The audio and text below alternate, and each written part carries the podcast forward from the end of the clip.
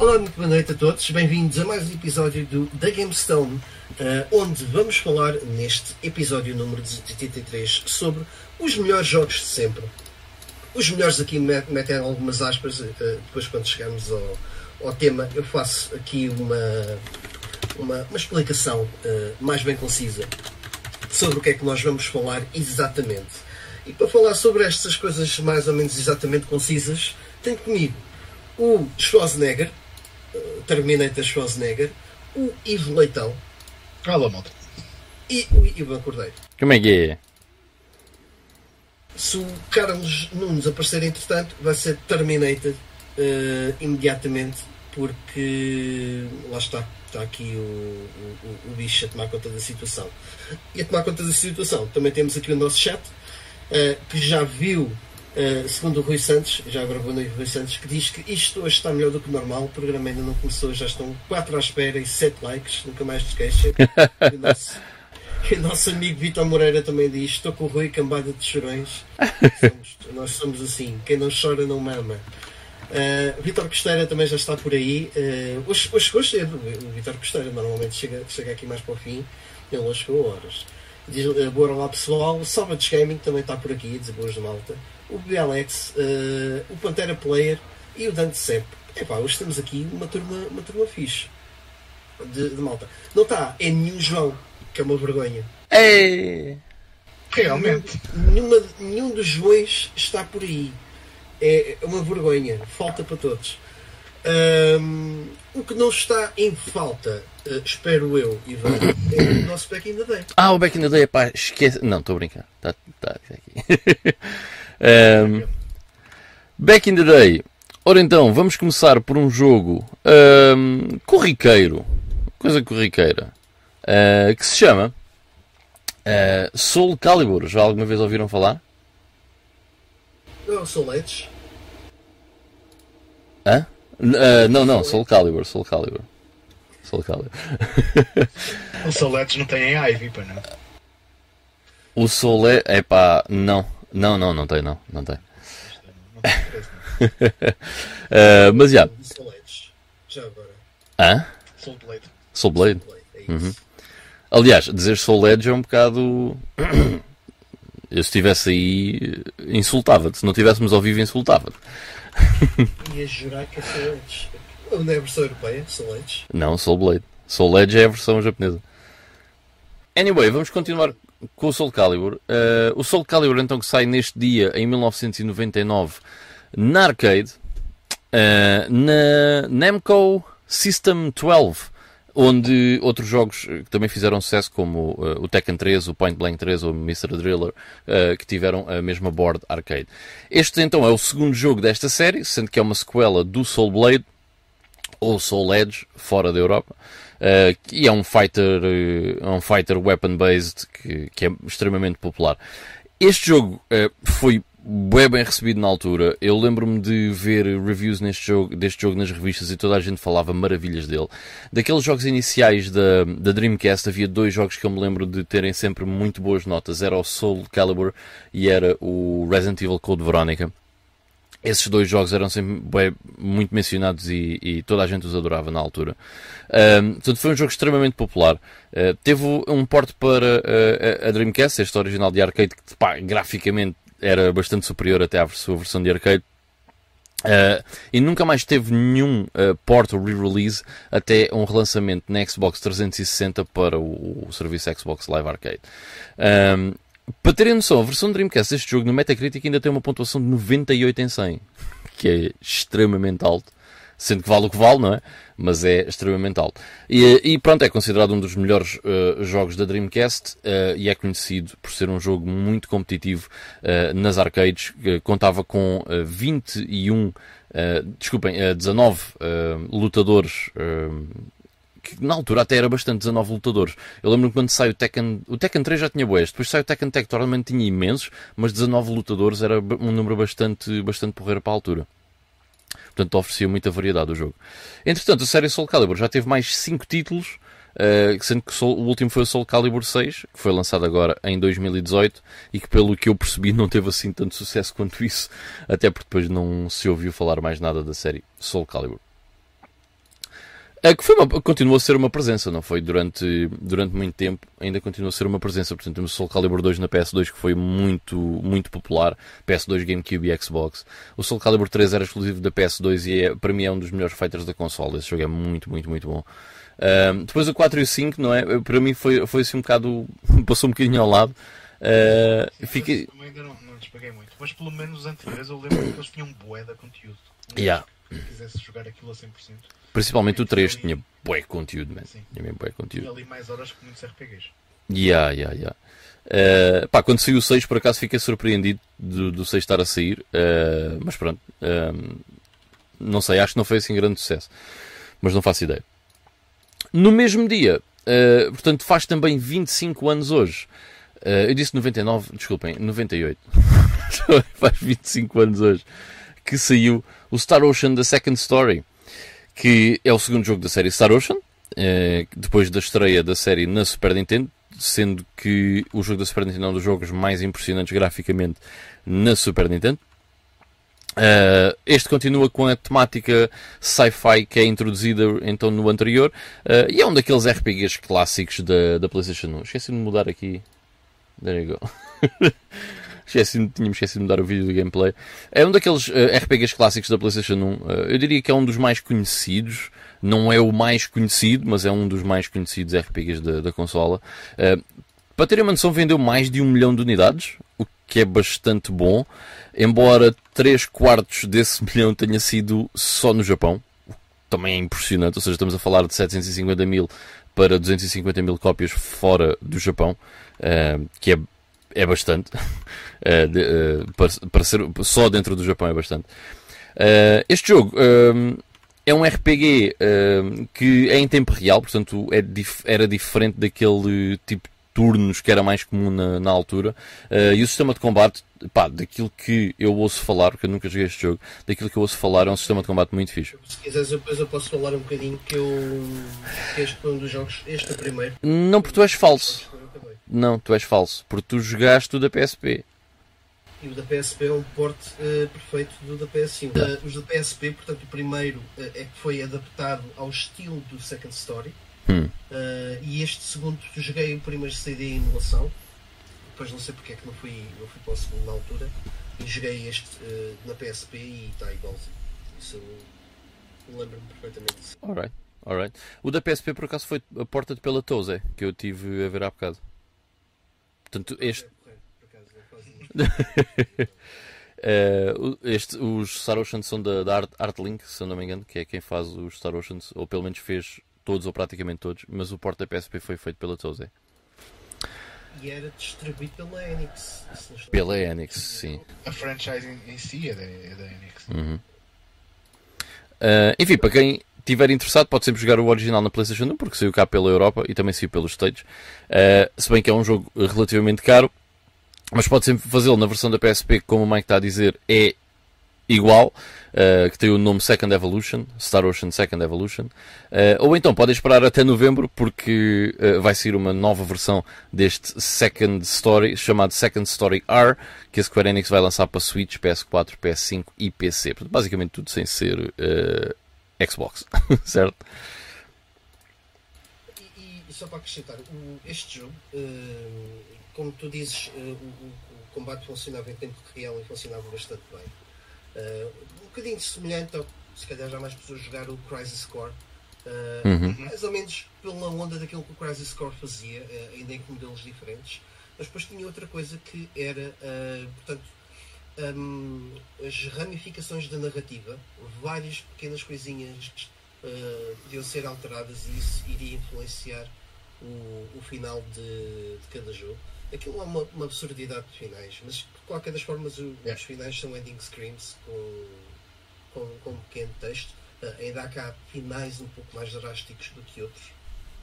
Uh, e outra coisa que eu achei bastante interessante neste, nestes jogos é que tu, nós temos um, um, sistema de evolução uh, que é baseado em skills que nós vamos aprendendo de cozinhar, de, ou seja, uh, dialogar, de fazer artesanato, que depois vai influenciar a evolução da personagem em si. Ou seja, os, step, não os stats, mas a forma como depois a, a personagem evolui nos combates.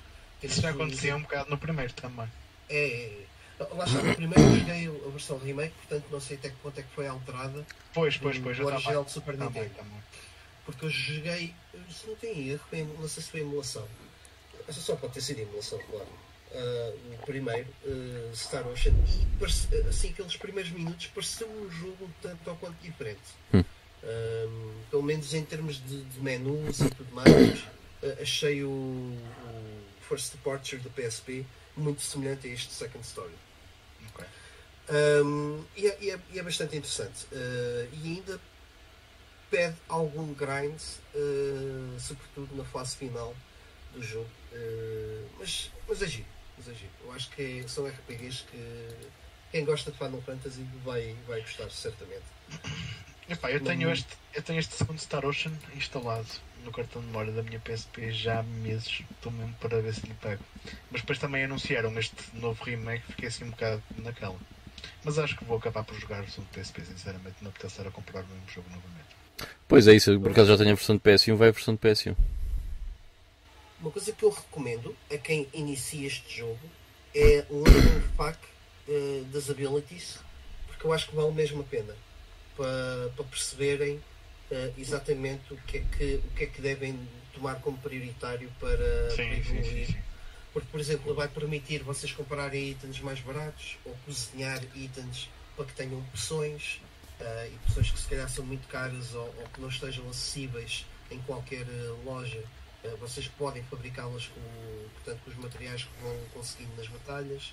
Portanto, há ali uma data de coisas que podem ser feitas ah, além daquilo que são os combates. E é um jogo que se trabalha muito, é um RPG que se trabalha muito em menus. Uhum. Um, e sendo assim, uh, deixamos o, o Back in the Day para trás, creio eu. Uhum. Bem. É isso mesmo. E, e vamos, uh, antes de passar aqui ao- aos lançamentos da, da- da semana, só mandar aqui um abraço ao, ao Ricardo Ribeiro, que entretanto também chegou. Uh, e vamos falar aqui um bocadinho dos, dos jogos que foram lançados esta semana. Esta semana foi até um tanto ou quanto interessante naquilo que foi uh, lança, uh, em termos de lançamentos. Saiu o Disney Illusion Island para a Switch. Uh, vocês já ouviram falar alguma coisa sobre este jogo? Não, mas tem bem bom aspecto. Tenho noção só. É um, é um jogo de plataformas eh, cooperativo eh, que tem um, feeling muito Rayman. Eh, a arte eh, é, hum, portanto, é retirada de, um- de uma das animações do Mickey. Que, por- acaso eu tenho conhecimento disso que eu tenho no Disney Channel e de vez em quando a, a, a miúda gosta de ver isto. Ah, já sei qual é que é, já sei. Yeah, yeah, yeah. Uh, até, até um bocado estranha porque é um bocadinho agressiva.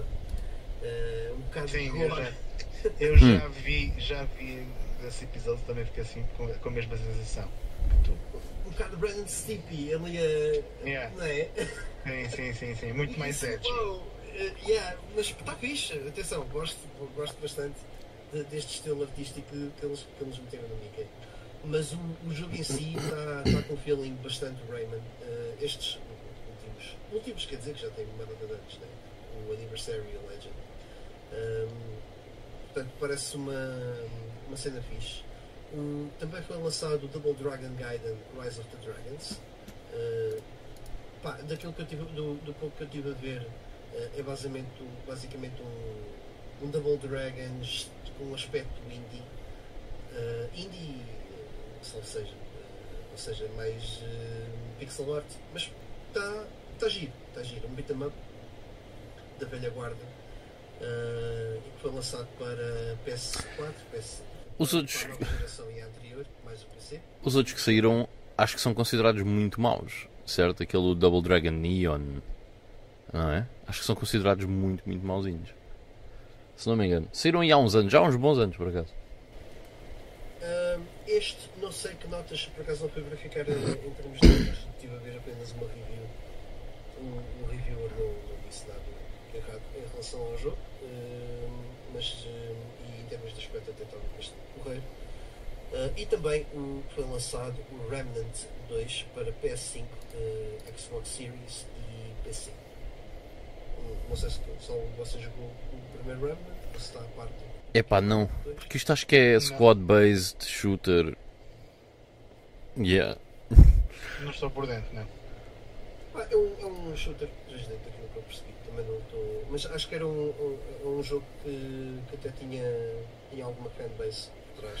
Espera aí, o Remnant era aquele que é squad-based ou era aquele que até disseram que era tipo um Dark Souls, mas com É armas? por aí, é, acho que é Ah, ok, já sei qual é.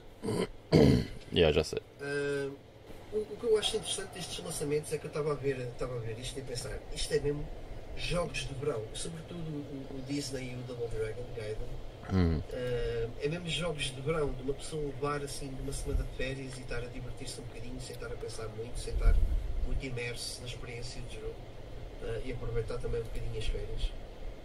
Acho que foram lançamentos ah, bastante inteligentes.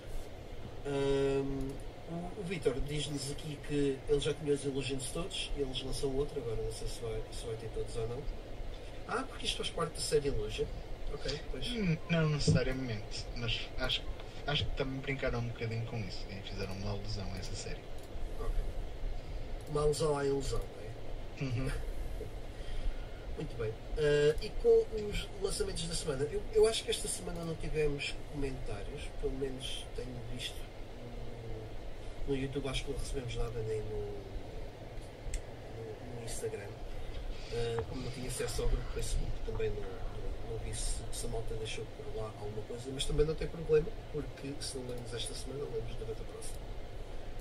Ah, relativamente às notícias, também temos aqui duas coisinhas rápidas. Uh, uma é sobre o spin-off do, do Castlevania que vai ser lançado para Netflix, portanto a animação, uh, que vai ter um setting novo e uma época nova. Portanto vai se passar em França uh, durante a Revolução. Um, epá, e prometem que, que a animação vai estar. E, aliás, a animação, não sei, se- não sei para quem viu a série uh, do, do Castlevania, um, a animação foi melhorando ao longo das seasons. Por acaso não cheguei a ver, não. Tu chegaste a ver uh, as 4 seasons, Ivan? Não, man, só vi a primeira. Tu viste a primeira? Epá, mas é sério, vê as outras. Eu sei que tu tiveste alguns problemas com a animação, Eu o meu problema não é a animação, o meu problema é o estilo artístico daquilo. o estilo artístico. Yeah. Epá, eu por acaso eu curti, eh, confesso. Mas sim, eu também percebo, uma pessoa quando não, não vai à bola com o estilo artístico, às vezes é, é difícil. Já aconteceu com alguns animes. E este aqui está muito parecido ah, Não, àquilo que o outro fez. é. Acaba, acaba por estar, sim. Mas a animação em si, ah, portanto, o frame rate eh, e tudo mais, portanto as sequências de combate, eles melhoraram bastante ao longo de toda, de todas, de toda a série. Né? Ahm, e portanto o, o jogo vai pegar um bocadinho mais, eh, segundo aqui a notícia do PC Gamer, daquilo que foi eh, o jogo, é o Robo of Blood. Portanto, eh, esperar personagens. como- Como é que se chamava o gajo do. do O Richard? Não. Ou estou a confundir o of Blood com o da da New Generation. Desculpa. O The Spear of the New Generation, sim. Sim, não, estava a confundir o of Blood com o New Generation. Ah, portanto, esperar portanto, a Maria, o Richard e, e o Drácula. O? Alucard.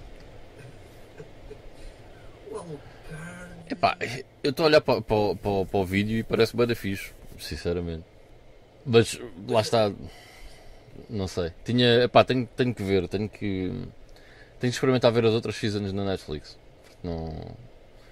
Este, por acaso está-me a parecer bem melhor do que aquilo que eu vi, sinceramente.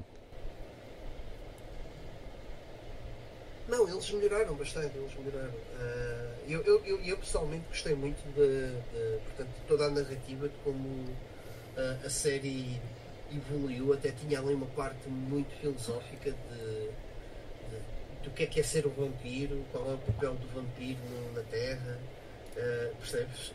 Hum. E tipo, fiquei até um tanto ao quanto surpreendido, tipo, uou, os gajos tipo, tiveram e, e- a quantidade de, de- de referências que têm às, às, eh, a todas as coisas dos jogos, eh, sobretudo, principalmente aqueles que eu joguei, está está muito interessante. Eu recomendo. É uma série de anime que eu gostei muito de ver na, na Netflix. Uh, e relativamente a notícias, não tenho mais nada uh, que queira acrescentar. Acho que nada. estamos aqui ainda. Estamos aqui numa de alinhar, equalizar os nossos anos. Uh, yeah, entretanto, já corrigiu o que o Salvador tinha dito do meu, deixa lá ver. Já agora no nosso chat, o Pantera Player também diz que a versão de Game Gear do Aleste 3 já rola em emuladores. Ah, fixe. E dar as boas noites também aqui ao nosso João Moreira. Os Joões, os Joões já vão aparecendo assim aos poucos. Eles já vão aparecendo por aí. E assim que tivermos os nossos sons equalizados, vamos dar então início ao nosso tema central sobre os melhores jogos de sempre. Diz-nos assim que tiveres ok da tua parte, Ivan. Uh, não, tá, tá, tá. Quer dizer, tá. Uh, em princípio, pois, tá. vamos vendo, não é? Em princípio. Muito bem. Uh, então, tema os, no, os melhores jogos de sempre. O que, é que, o que é que a gente quis? Bem, isto quase que podia ser uma um, um spin-off. De, só que eu. Uh, aliás, só que nós uh, achámos que ficava mais interessante ser discutido enquanto tema central naquelas semanas mortas em que está assim nada de especial para falar ou quando a gente não, não, não sabe muito bem o que é que há de fazer uh, como tema central, que é basicamente jogos que nós vamos trazer uh, falar uh, sobre o, o, o, que é que são para nós os, no, os, os melhores jogos de sempre que saíram e aqui os melhores pode ser trocado por influentes também. Uh, jogos que foram icónicos uh, por algum motivo para a indústria, para um género específico, para, portanto, o, pelo número de vendas, o Just Dance, porque não? não à partida não. Poderia ser um candidato. Uh, à partida não. Mas basicamente vamos pegar aqui alguns jogos, cada um de nós, e vamos falar um bocadinho uh, sobre uh, porque é que esse jogo é o melhor jogo de sempre, quase como uma espécie de defender uma tese uh, perante, perante o, o tribunal. Mas vá, não vai, não vai ser uma coisa tão categórica e nem, nem tão exagerada assim. Vai ser, sobretudo, um, um comentário opinativo uh, sobre de, determinados jogos. Um, e como o, o, Ivan tem andado uh, mais caladinho, porque está aqui uh, na regi a tratar de, das coisas. Na regi, sim senhor. É, ele está numa, Pá, ele está numa regi. Péssimo em multitasking, absolutamente horrível. E desculpem é, lá, mas eu, quando estou a fazer isto não consigo estar com tanta atenção. É muito complicado. Tanto que ele nem se apercebeu que nós estávamos a falar de tetas e nem fez qualquer tipo de comentário. Não, man, yeah, não, lá está. Ficou completamente absorvido de, naquilo que estava a fazer. E ele adora ver os, os bons profissionais têm de ser assim. É, ele tem uma, ele tem uma vaca cornélia logo à entrada de casa, que ele adora tetas. Está sempre ali mexendo nas, nas tetas da vaca cornélia. Bem, o Ivan, uh, ia-te desafiar a trazeres uh, o teu melhor jogo de sempre. Uh, e que nos expliques a todos porque é que é o melhor jogo de sempre. Atenção, este não é o meu melhor jogo de sempre. Né? Eu não sei se vocês yeah, estavam a falar agora, dessas coisas. Já começa a vacilar. Já começa a vacilar. já está a vacilar, sim. Sentiu, sentiu logo a pressão. Cadastro, olha, está aí o cadastro. Cadastro, estás a ver? Entraste, o Ivan vacilou logo. Ele estava aqui, bué confiançudo. Assim que entraste no chat, então, assim, conta lá, Ivan. Uh, os melhores jogos de sempre, no fundo, eh, pá, eu, eu sei que vocês começaram a falar um bocado sobre isto, mas eu não sei ao certo o que é que falaram, mas no fundo quase que é mais os jogos mais importantes eh, os jogos mais importantes de sempre do que propriamente os melhores jogos de sempre, certo? Uh, que são coisas diferentes, mas é uma pequena diferença, sim. uh, eu para, uh, para no, cada um de nós vai dizer, vai falar sobre um jogo, ok? Quer dizer, vamos todos falar sobre um jogo, cada, nós, cada um de nós escolheu um, certo? Mas o que eu escolhi para este primeiro episódio uh, foi o Wolfenstein 3D, uh, eh, que para mim uh, é um dos jogos mais influentes de sempre. E foi um jogo muito importante para mim na minha infância. Portanto, ou seja, sendo que é o primeiro jogo que nós vamos escolher para fazer uma coisa deste género, eu quis escolher um desses primeiros jogos com, com que eu tive contacto na, na época do, do MS-DOS uh, naquele meu primeiro PC uh, eh, que eu tive, que era um, um 386 da, da AST. Um, ehm, portanto, eu vou-vos trazer este Wolfenstein 3D, E vou tentar explicar-vos uh, resumidamente porque é que ele acaba por ser, uh, na minha opinião, um dos uh, mais influentes, um dos mais importantes e um dos melhores jogos de sempre. fazendo aqui um pouco hum, de, de resumo, então, a série Wolfenstein, ok, remonta a 1981 com o título Castle Wolfenstein, que foi uh, inspirado num jogo que era o Berserk, que é, é um top-down shooter uh, que tem muitas parecenças com, com, o Robotron, faz-me lembrar o Robotron, um, e foi também muito inspirado no filme Canhões de Navarone.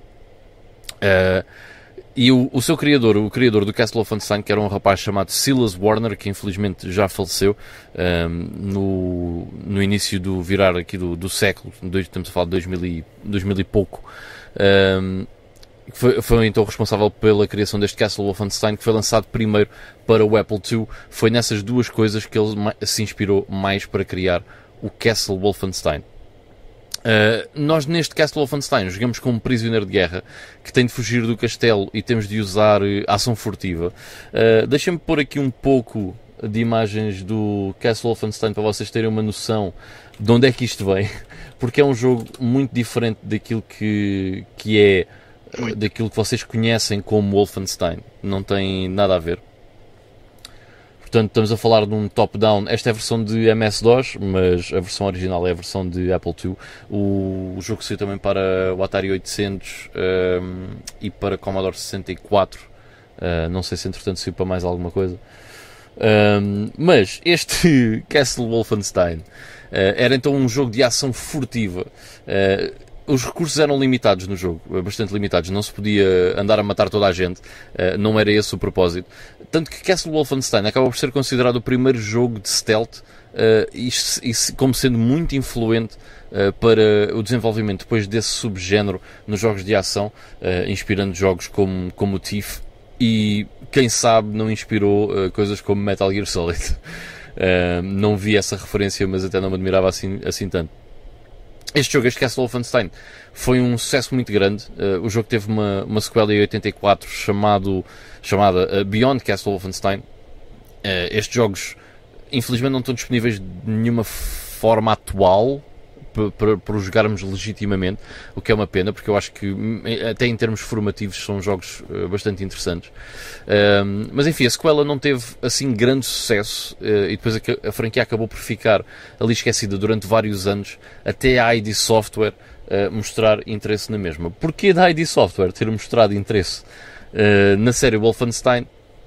É porque o John Romero, portanto, uma das figuras centrais uh, da ID Software. Portanto, a ID Software neste, nesta fase inicial, portanto, estamos a falar na fase do Commander Keen uh, e de, de, outros, de outras duas aventuras uh, em três dimensões que eu já lá vou chegar, que havia quatro figuras centrais, certo? Era o Tom Hall, era o John Carmack, o John Romero e o, e o Adrian Carmack, que não é não, irmão do John Carmack, não tem nenhum relacionamento com ele, uh, apenas o, o nome uh, é, que, é que é comum. Até parece que Carmack deve ser um nome muito comum nos Estados Unidos, mas nem por isso. Mas nem por isso, já, é bem engraçado. Uh, enfim, sendo que o, o, Adrian Carmack era mais responsável pela parte artística, o John Romero e o Tom Hall mais pela parte de design do, do jogo uh, e a parte da programação estava mais a cargo do, do John Carmack. Uh, mas enfim, Uh, ali em 91, uh, eh, o John Carmack tinha, tinha criado uma nova, um novo motor de jogo uh, em primeira pessoa, pá, que era um motor de jogo muito à frente do seu tempo, que permitia muita coisa que não, não era possível anteriormente. o primeiro jogo que usou essa, essa engine foi um jogo que se chamava Overtank, Over, Overtank 3D, epá, que era um jogo, para a altura certamente era porreiro, mas não era nada de especial e pá, se vocês olharem para, para, para, imagens desse jogo, as próprias paredes não têm qualquer textura. Uh, e o John Romero conhecia um sócio que trabalhava um, na Origin Systems e que estava uh, na altura a trabalhar no desenvolvimento do do ah, do último Underworld. Último Underworld. Yeah, exatamente.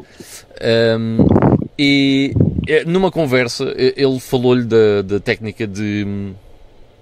Uh, como é que se diz? Uh, ah, agora falha-me o nome.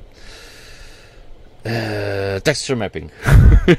Desculpa. Texture Mapping, uh, que no fundo permitia dar texturas a, a polígonos uh, planos, ok? O que permitia que uh, as paredes do Wolfenstein 3D já tivessem alguma, alguma coisa. Mas antes do Wolfenstein 3D, eles ainda fizeram outro jogo na primeira pessoa, uh, que foi o Catacomb 3D, que também era uh, portanto, o terceiro jogo da série Catacomb, que eram jogos top-down, portanto não tinha nada a ver com isto. E o Catacomb 3D, que tinha um aspecto incrível para a altura, Uh, mas era, pá, ainda era primitivo, mas tinha um aspecto para a altura muito, muito fixe. Pá, teve um sucesso muito limitado, até porque aquilo foi distribuído numa cena de revistas, a versão, uh, uma versão muito básica e aquilo não teve grande sucesso.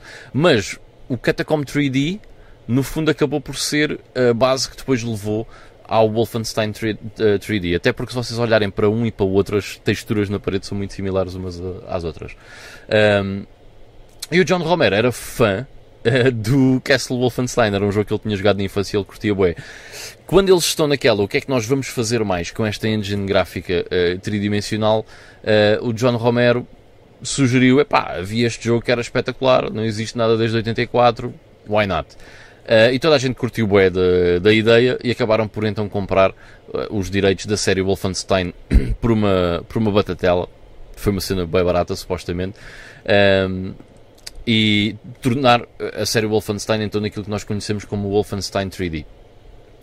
Uh, ah, como eu disse, uh, o John Romero e o Tom Hall foram então os principais responsáveis pelo design do jogo, com o Carmack responsável pela programação e o Adrian responsável mais pela parte artística. Como o Adrian era um gajo que gostava de coisas punchy, in your face uh, e violentas, o jogo está cheio de de sangue, violência, suásticas por todo lado, coisas Mas assim calma, calma. A questão, eu, eu, por acaso eu ia pegar nisso, que é. Hum. Uh, não se falava muito em violência dos videojogos, só depois com a questão do Mortal Kombat é que isso tornou-se um, uhum. um, um, problema levado ao Parlamento uh, americano. Mas aqui isto não é um problema porque estamos a matar nazis, portanto. Exatamente, Como não há, não há, bem, não só é há stress na Alemanha. Tão, Sim, claro. Seja, socialmente aceito. Mas são nazismo. É, é tudo socialmente aceito, certo? Yeah, aqui só era um problema na Alemanha, onde o jogo foi todo modificado já agora para não ter nenhuma alusão um, a, a, alguma coisa nazi no, no jogo. Uh, mas enfim, um, continuando. Uh, pá, Wolfenstein 3D, nós jogamos com um prisioneiro de guerra, uh, que é o mesmo dos outros dois jogos Wolfenstein anteriores, que é William B.J. Blazkowicz que ainda hoje, quando vocês jogam Wolfenstein, menos o último, que é podre, é sempre com o William B.J. Blazkowicz. Uh, e mais uma ah, vez o gajo faz, tem que. Faz referência aos dois jogos anteriores, é isso? O quê? Desculpa. Estavas a dizer. É o mesmo personagem dos é o dois mesmo jogos personagem, sim, sim, sim, Mas a, a, a, história tem sido rebootada ao longo dos anos. Okay. Portanto, deixam de fazer referências aos antigos, uh, entretanto.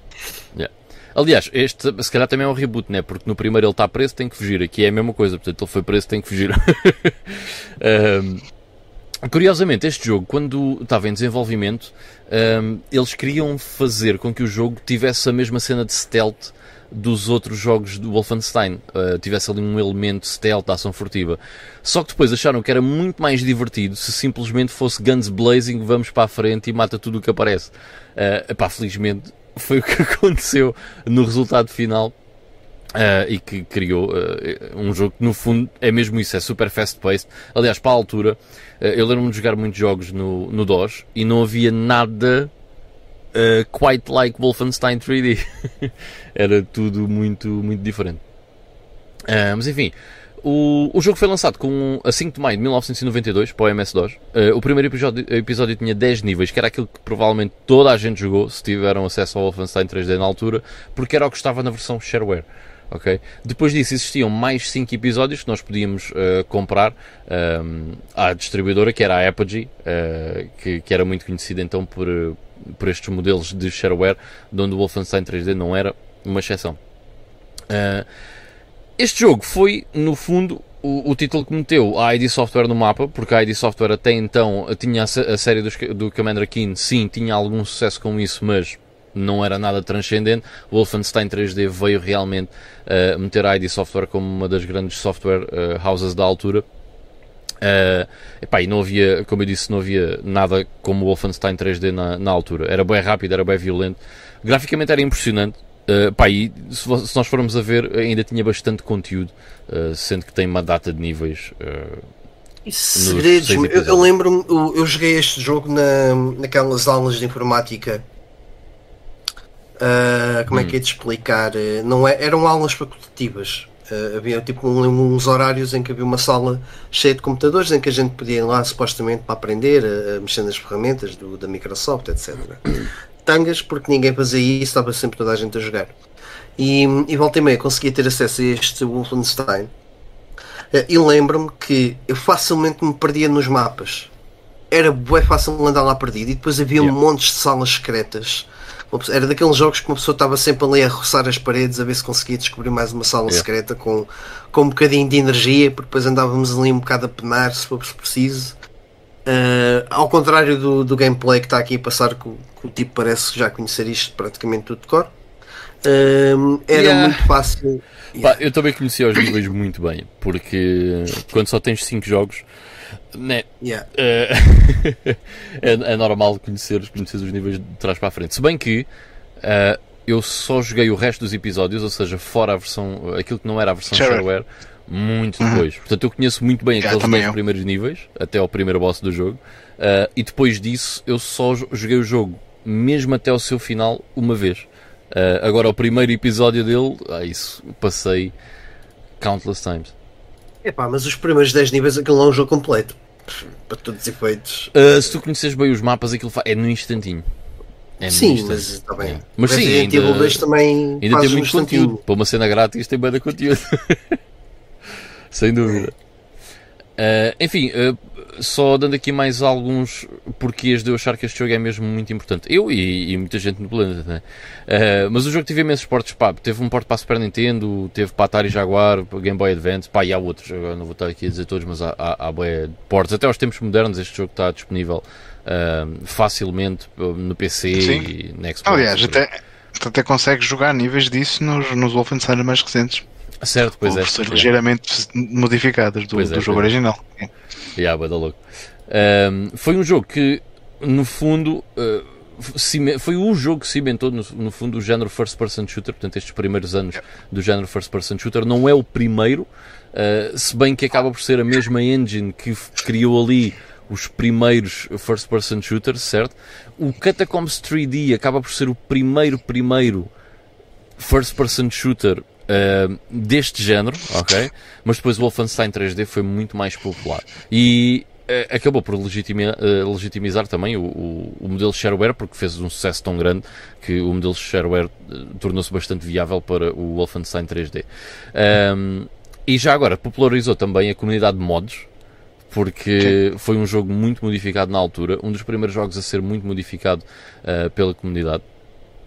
Entretanto, ele e teve uma, uma, expansão. O, o, próprio, o próprio motor de jogo deles também foi licenciado para usar, ser usado por outras empresas. Porque um dos primeiros FPS que eu joguei não foi o Wolfenstein 3D, mas foi o Blackstone Aliens of Gold. Yeah. Que era um é FPS sci-fi que foi todo feito com o motor de jogo do Wolfenstein 3D. Eu vou referir o Noah's Ark 3D, para quem gosta muito também. do YouTube, provavelmente conhece esse jogo. Também. da Super Nintendo. Eu, eu terminei no PC, sim. Uh, e só para terminar, uh, uh, ele teve uma expansão de nome Spear of Destiny, em que jogamos com o Blaskovic e vamos à procura da Holy Lance, que em português se chama Lança do Destino, que é a lança que basicamente perfurou Jesus, certo, durante a crucificação, porque a mesma tinha sido roubada pelos nazis. Esse Spear of Destiny acaba por ser a versão retail do Wolfenstein 3D não existia uma versão retail da, da, da, versão original, claro, porque era em shareware. Pois é, acho, Acho que não tem shareware dessa versão também, pois não, agora que falas nisso. Do que? Do Spear of Destiny? Yeah. Uh, não, acho que não, acho que é mesmo retail. Yeah. Pois, é só seria mesmo retail. Yeah, yeah. Mas pronto, por estas e por outras, é que eu acho que o Wolfenstein 3D acaba por ser importantíssimo para, para, os videojogos, é muito importante para o género first person shooters. Uh, pode dizer-se, uh, pá, eu aqui vou dar a minha opinião, mas pode dizer-se que é o, o first person shooter mais importante de sempre, porque sem o Wolfenstein 3D provavelmente não havia Doom. Porque o Wolfenstein 3D abriu as portas para que o Doom pudesse existir. Sei que o Doom, é, no fundo, acaba por ser uma, uma, esta engine, mas melhorada, ok? Um, E pá, sem o Wolfenstein 3D não tinha havido Doom. Também podemos dizer que sem o Catacomb 3D não tinha havido o Wolfenstein 3D. Aí já é verdade, mas enfim, já estamos a esticar um bocado a corda. Eu diria que o Wolfenstein 3D acaba por ser o granddaddy uh, dos first, já, first person shooters. Eu, eu, já te ajudo nesse, nesse tipo de declarações, Ivan, porque eu também eu concordo, concordo com, com, com, com aquilo que tu estás a dizer. Antes disso, só um, passar aqui pelos comentários. O, o It's a Pixel Thing diz uh, Castle Wolfenstein, grande, uh, relativamente ao, aos primeiros que mostraste uh, há pouco, uhum. e dá-nos yeah. também as boas noites. Yeah. O Kadash uh, acrescenta sangue, tripas, intestinos no chão. O que é que o homem pode pedir mais? Man, exato. Exato. O que é que uma criança eles sabiam, eles sabiam o que é que queriam fazer, porque esta equipa, aquilo que veio a fazer posteriormente, era precisamente este o feeling deles. Era um edgy, meu. É. um, o, o Vidor Costeira diz: uh, por acaso esse Wolfenstein ainda não joguei, este primeiro. E eu acho que é um jogo que hoje em dia se joga relativamente bem, não é? É pá, há uma versão no GOG disto perfeitamente jogável, acho eu. Sim. Não, não acho que... É divertido, o que eu quero dizer é esta. esta... É, é, é. É um é. jogo antigo, mas é divertido, dizer, não é mesmo? É. Eu tenho aqui um bocado de, de, de óculos, não é? Porque eu conheço o jogo bastante bem e se calhar não me faz impressão nenhuma, mas eu acho que sim, mano. Aliás, é daqueles é, FPS é, que tu jogas com um é teclado. Fluido, é fluido, no... é a base das bases de um first person shooter. Yeah, yeah, yeah, eu, Acho, eu acho que sim. Uh, o, o, o It's a Pixel Thing também diz: Eu tive acesso aos, ao Wolfenstein 3D completo em MS2 e joguei-o ainda sem placa de som, os bips do, do PP, yeah, PC yeah, Speaker. Uh, quem também nunca, eu, é? Quem nunca teve só uh, sem placa de som. E o Rui Santos acrescenta, bem defendida, a escolha, um dos primeiros a usar o rato o, com modelo 3D. Uh, ah, aqui, Olha, eu nunca usei o rato para jogar o Offensive em 3D. É engraçado. Eu nem, nem sabia Também que dava. Uh, ah, não, dá, dá, dá nas dá, opções dá. diz lá, uh, mouse. Uh, tem lá uma opção, sim senhora. É que tu até metes a verde ou, ou tiras lá. Mas, uh, mas nunca joguei isto com o rato. Jogava sempre com. Portanto, sim, era as setas do lado direito. Era como eu. Uh, o, o controle era para disparar e uh, o espaço era para abrir portas e essas coisas. Até porque, Mesmo... sejamos sinceros, a viabilidade dos ratos na altura e era não só. a esperazinha com só. as carradas de cotão. Yeah, mas aqui não, era um bocado.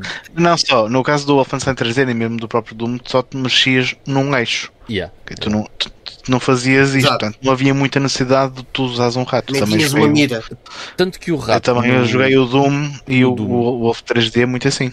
Sem o rato. rato no Doom uh, original, se tu, por exemplo, levares o rato para a frente, o que ele faz é levar-te o personagem para a frente. Ah, sim, anda para a frente e no Wolf 3D também é a mesma coisa. Yeah. Portanto, não, não, faz muito sentido. Sim.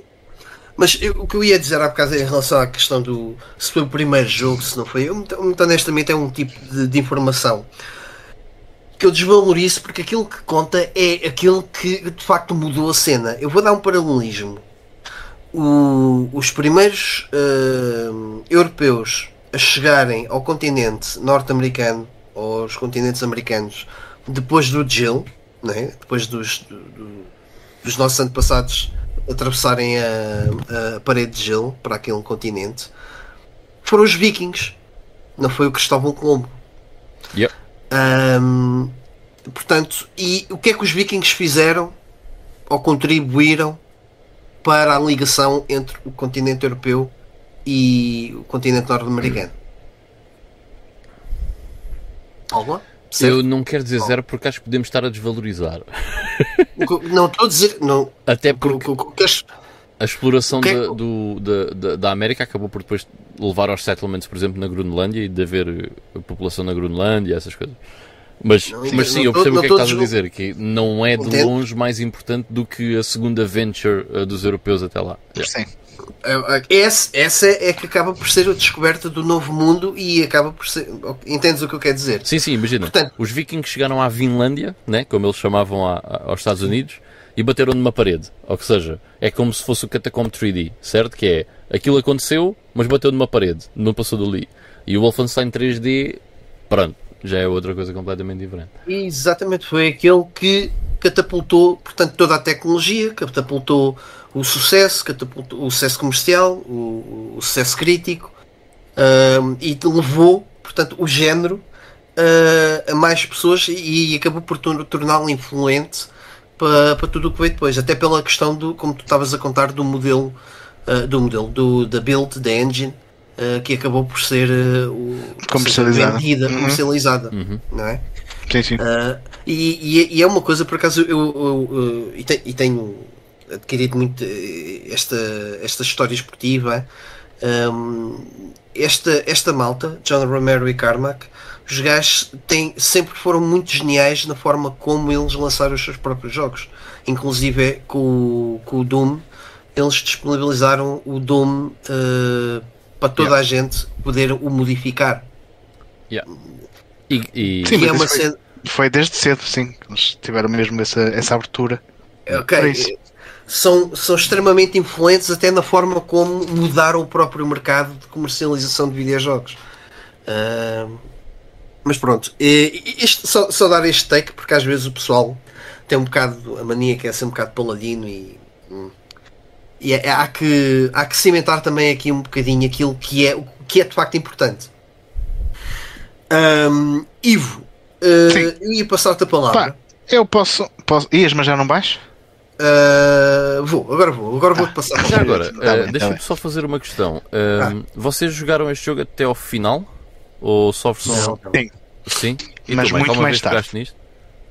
Eu possivelmente só joguei a versão shareware, na, aquilo era tipo em, em tempo, nos intervalos, percebes? Eu joguei este, joguei este e o Spear of Destiny de uma sentada só, do início ao fim. E o que me deixou o Spear of Destiny já já estava farto de jogar aquilo.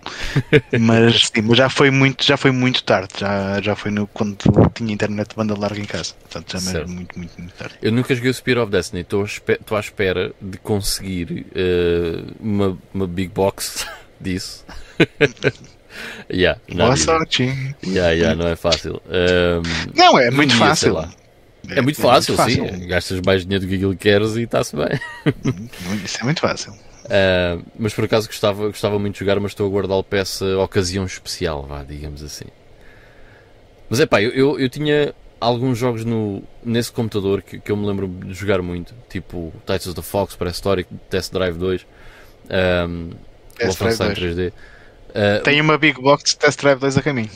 É pá, curtia bué também, também não tenho e também gostava muito. Yeah. Aquela um, com aquele coisa Bordeaux não, mas esta, esta é da Amiga, da versão Amiga. Ah, ok, ok. Pois, é mas que... não deve ser muito diferente. Ok, do... é que eu queria mesmo essa com o Bordeaux e o preto que tem o F40 e o 959. É, pá, essa é, capa, é capaz, essa, é essa capaz, é, é capaz de ser. É. é capaz de ser muito parecida a caixa em si. Mas, mas houve, jo houve, houve, jogos que, que eu realmente jogava mesmo muito uh, e eu acho que o Wolfenstein 3D foi o que eu talvez mais tenha jogado. Eu não sei se. Eu estaria indeciso entre o Wolfenstein 3D e o primeiro Prince of Persia. Mas eu acho que o Wolfenstein 3D deve ter sido o jogo que eu mais joguei nessa altura. Era muito bom este jogo. Mas enfim, é isso. Para o Wolfenstein 3D. Um, ok. Para mim, um dos mais importantes ever. Ok. Pá, eu confesso que estou agora um bocado intimidado com a minha escolha, porque o Ivan preparou aqui toda uma dissertação e eu não estou, não, não, não, vou conseguir igualar esta eloquência toda. Mas uh, o que eu escolhi foi, pronto, teve que ser o elefante grande da sala, porque ninguém falou deste jogo e eu, come on. Então falo eu, pronto. que é o Super Mario Brothers de 1985. Um, um, um autêntico game changer. Uh, e para mim é também uma masterclass do Miyamoto de como fazer um design de um jogo ainda por cima naquele tempo em que as coisas eram muito mais primitivas uh, do que são agora. Se vocês se calhar nunca repararam nisso, mas o primeiro nível do Super Mario Bros. é um tutorial. Okay. Queres andar? Começas a andar, andas para trás, não, não se passa nada. Andas para a frente, ok, o anda, começa a andar um bocado para a frente. Tu, ok, já sabes que eh, this is the way to go. Vem-te um cogumelozinho, se tu não saltas, perdes logo uma vida. Na, na vez a seguir já vais saltar e se descobres que saltas em cima dele o matas, já aprendeste mais qualquer coisa. Depois, logo à frente, aparece-te um cogumelo. E, e o cogumelo, tu saltas para cima lá do, do ponto de interrogação, o cogumelo vai-te da, da esquerda para a direita, bate numa cena e vem para trás outra vez, que é mesmo para garantir que tu não deixas de apanhar aquele cogumelo. Yeah. Apanhas o cogumelo, o teu Mario fica maior. E depois, se a seguir bateres num inimigo, já viste que, que não perdeste logo uma vida, mas ganhaste ali qualquer coisa. Pá, e, e logo no primeiro nível tens bué de mecânicas que te são introduzidas de uma forma assim natural, porque é um tutorial. Tipo, o primeiro, um dos primeiros, já não sei se é o primeiro, se é o segundo tubo que tu entras, se tu carregas para baixo, vais para uma hidden area.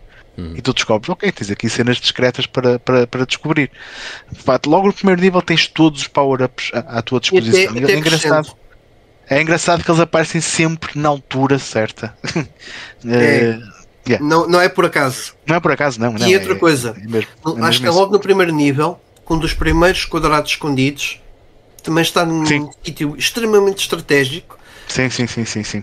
que é claramente um sítio em que a malta que programou eh, o jogo disse o pessoal aqui vai instintivamente saltar. Sim. Porque é muito fácil eh, descobrir aquele. aquele é, é. Sim, bem lembrado, bem lembrado. Não, Yeah. não me tinha lembrado dessa. Mas, mas yeah, é, é um jogo em que mas já foi um game changer a, a nível de plataformas. Já havia jogos de plataformas em 2D antes, mas um jogo de plataformas tão completo e tão fluido e com uma jogabilidade. pá, os saltos do, do Mario na- no Super Mario Bros. da NES são fantásticos. Tu, não- tu não tinhas um jogo de plataformas com um controle tão afinado Yeah. como, como ali. Yeah. E foi- todas este foi o essas primeiro, ahm, Desculpa. este foi o primeiro platformer que não era single screen? Uh, sinceramente, não sei. Ok. Não, não, não sei dizer. Por acaso não, não, não sei, mas duvido. Não, não era não. O. Pac-Man, o Pac-Man já tinha scrolling. O Pac-Man World. O Land, Pac-Land. Ok. Esse. Ok. Há um jogo de Pac-Man de plataformas também dos 83, 84 que já tinha Ok. scrolling. Sim. Mas Ah, mesmo o Arc- esse não tem eh, nada a Já ver. sei qual é. Uh, sim. Ok. Pá, porque foi um jogo que foi mesmo muito pensado ah, ao detalhe e, e foi, foi um jogo de género que mudou completamente o paradigma do que é que seria um, um jogo de plataformas em 2D dali para a frente. Sem dúvida. Sim, eu honestamente ahm, o facto de ter sido o jogo que, que acabou por mudar um bocadinho ahm, a indústria dos videojogos, sobretudo a norte-americana, honestamente eu acho que era uma questão de tempo até isso acontecer. Faltava o jogo que o fizesse, ou os jogos que o fizessem. Este foi o jogo que o fez. Mas é que não disso. foi, não foi só norte-americano. ok. Obviamente que aquilo ajudou a NES a vender que nem paninhos quentes lá nos Estados Unidos, mas mesmo a nível de como criar um videojogo, Sim.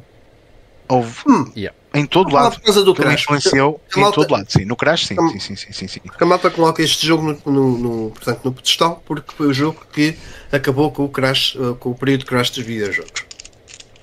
A questão é, eh, esse período de crash eu acho que eventualmente era uma questão de tempo até ele, até ele acabar por desaparecer. E não esquecer que, sobretudo durante esse período, estamos a falar nos anos 80 em que havia uma guerra fria, em que o mundo estava dividido em dois, em que era o Oeste e o Oeste, Uhum. uh, em que o Oeste era dominado pela influência norte-americana. Ok? Portanto, tudo que o- o- os americanos era tipo o início de, das novas tendências, era o início de tudo, não é? Um, portanto, obviamente que o, que o mercado americano era extremamente importante para o mercado uh, uh, global uh, ocidentalizado. Ok? Sim, sim, sim, sim, compre- sim Não, é- E concordo. este É jogo, eu acho que E era a, a nação que- estava mais ligada aos videojogos, certo? Porque é onde, primeiro é onde nasce a cena dos videojogos.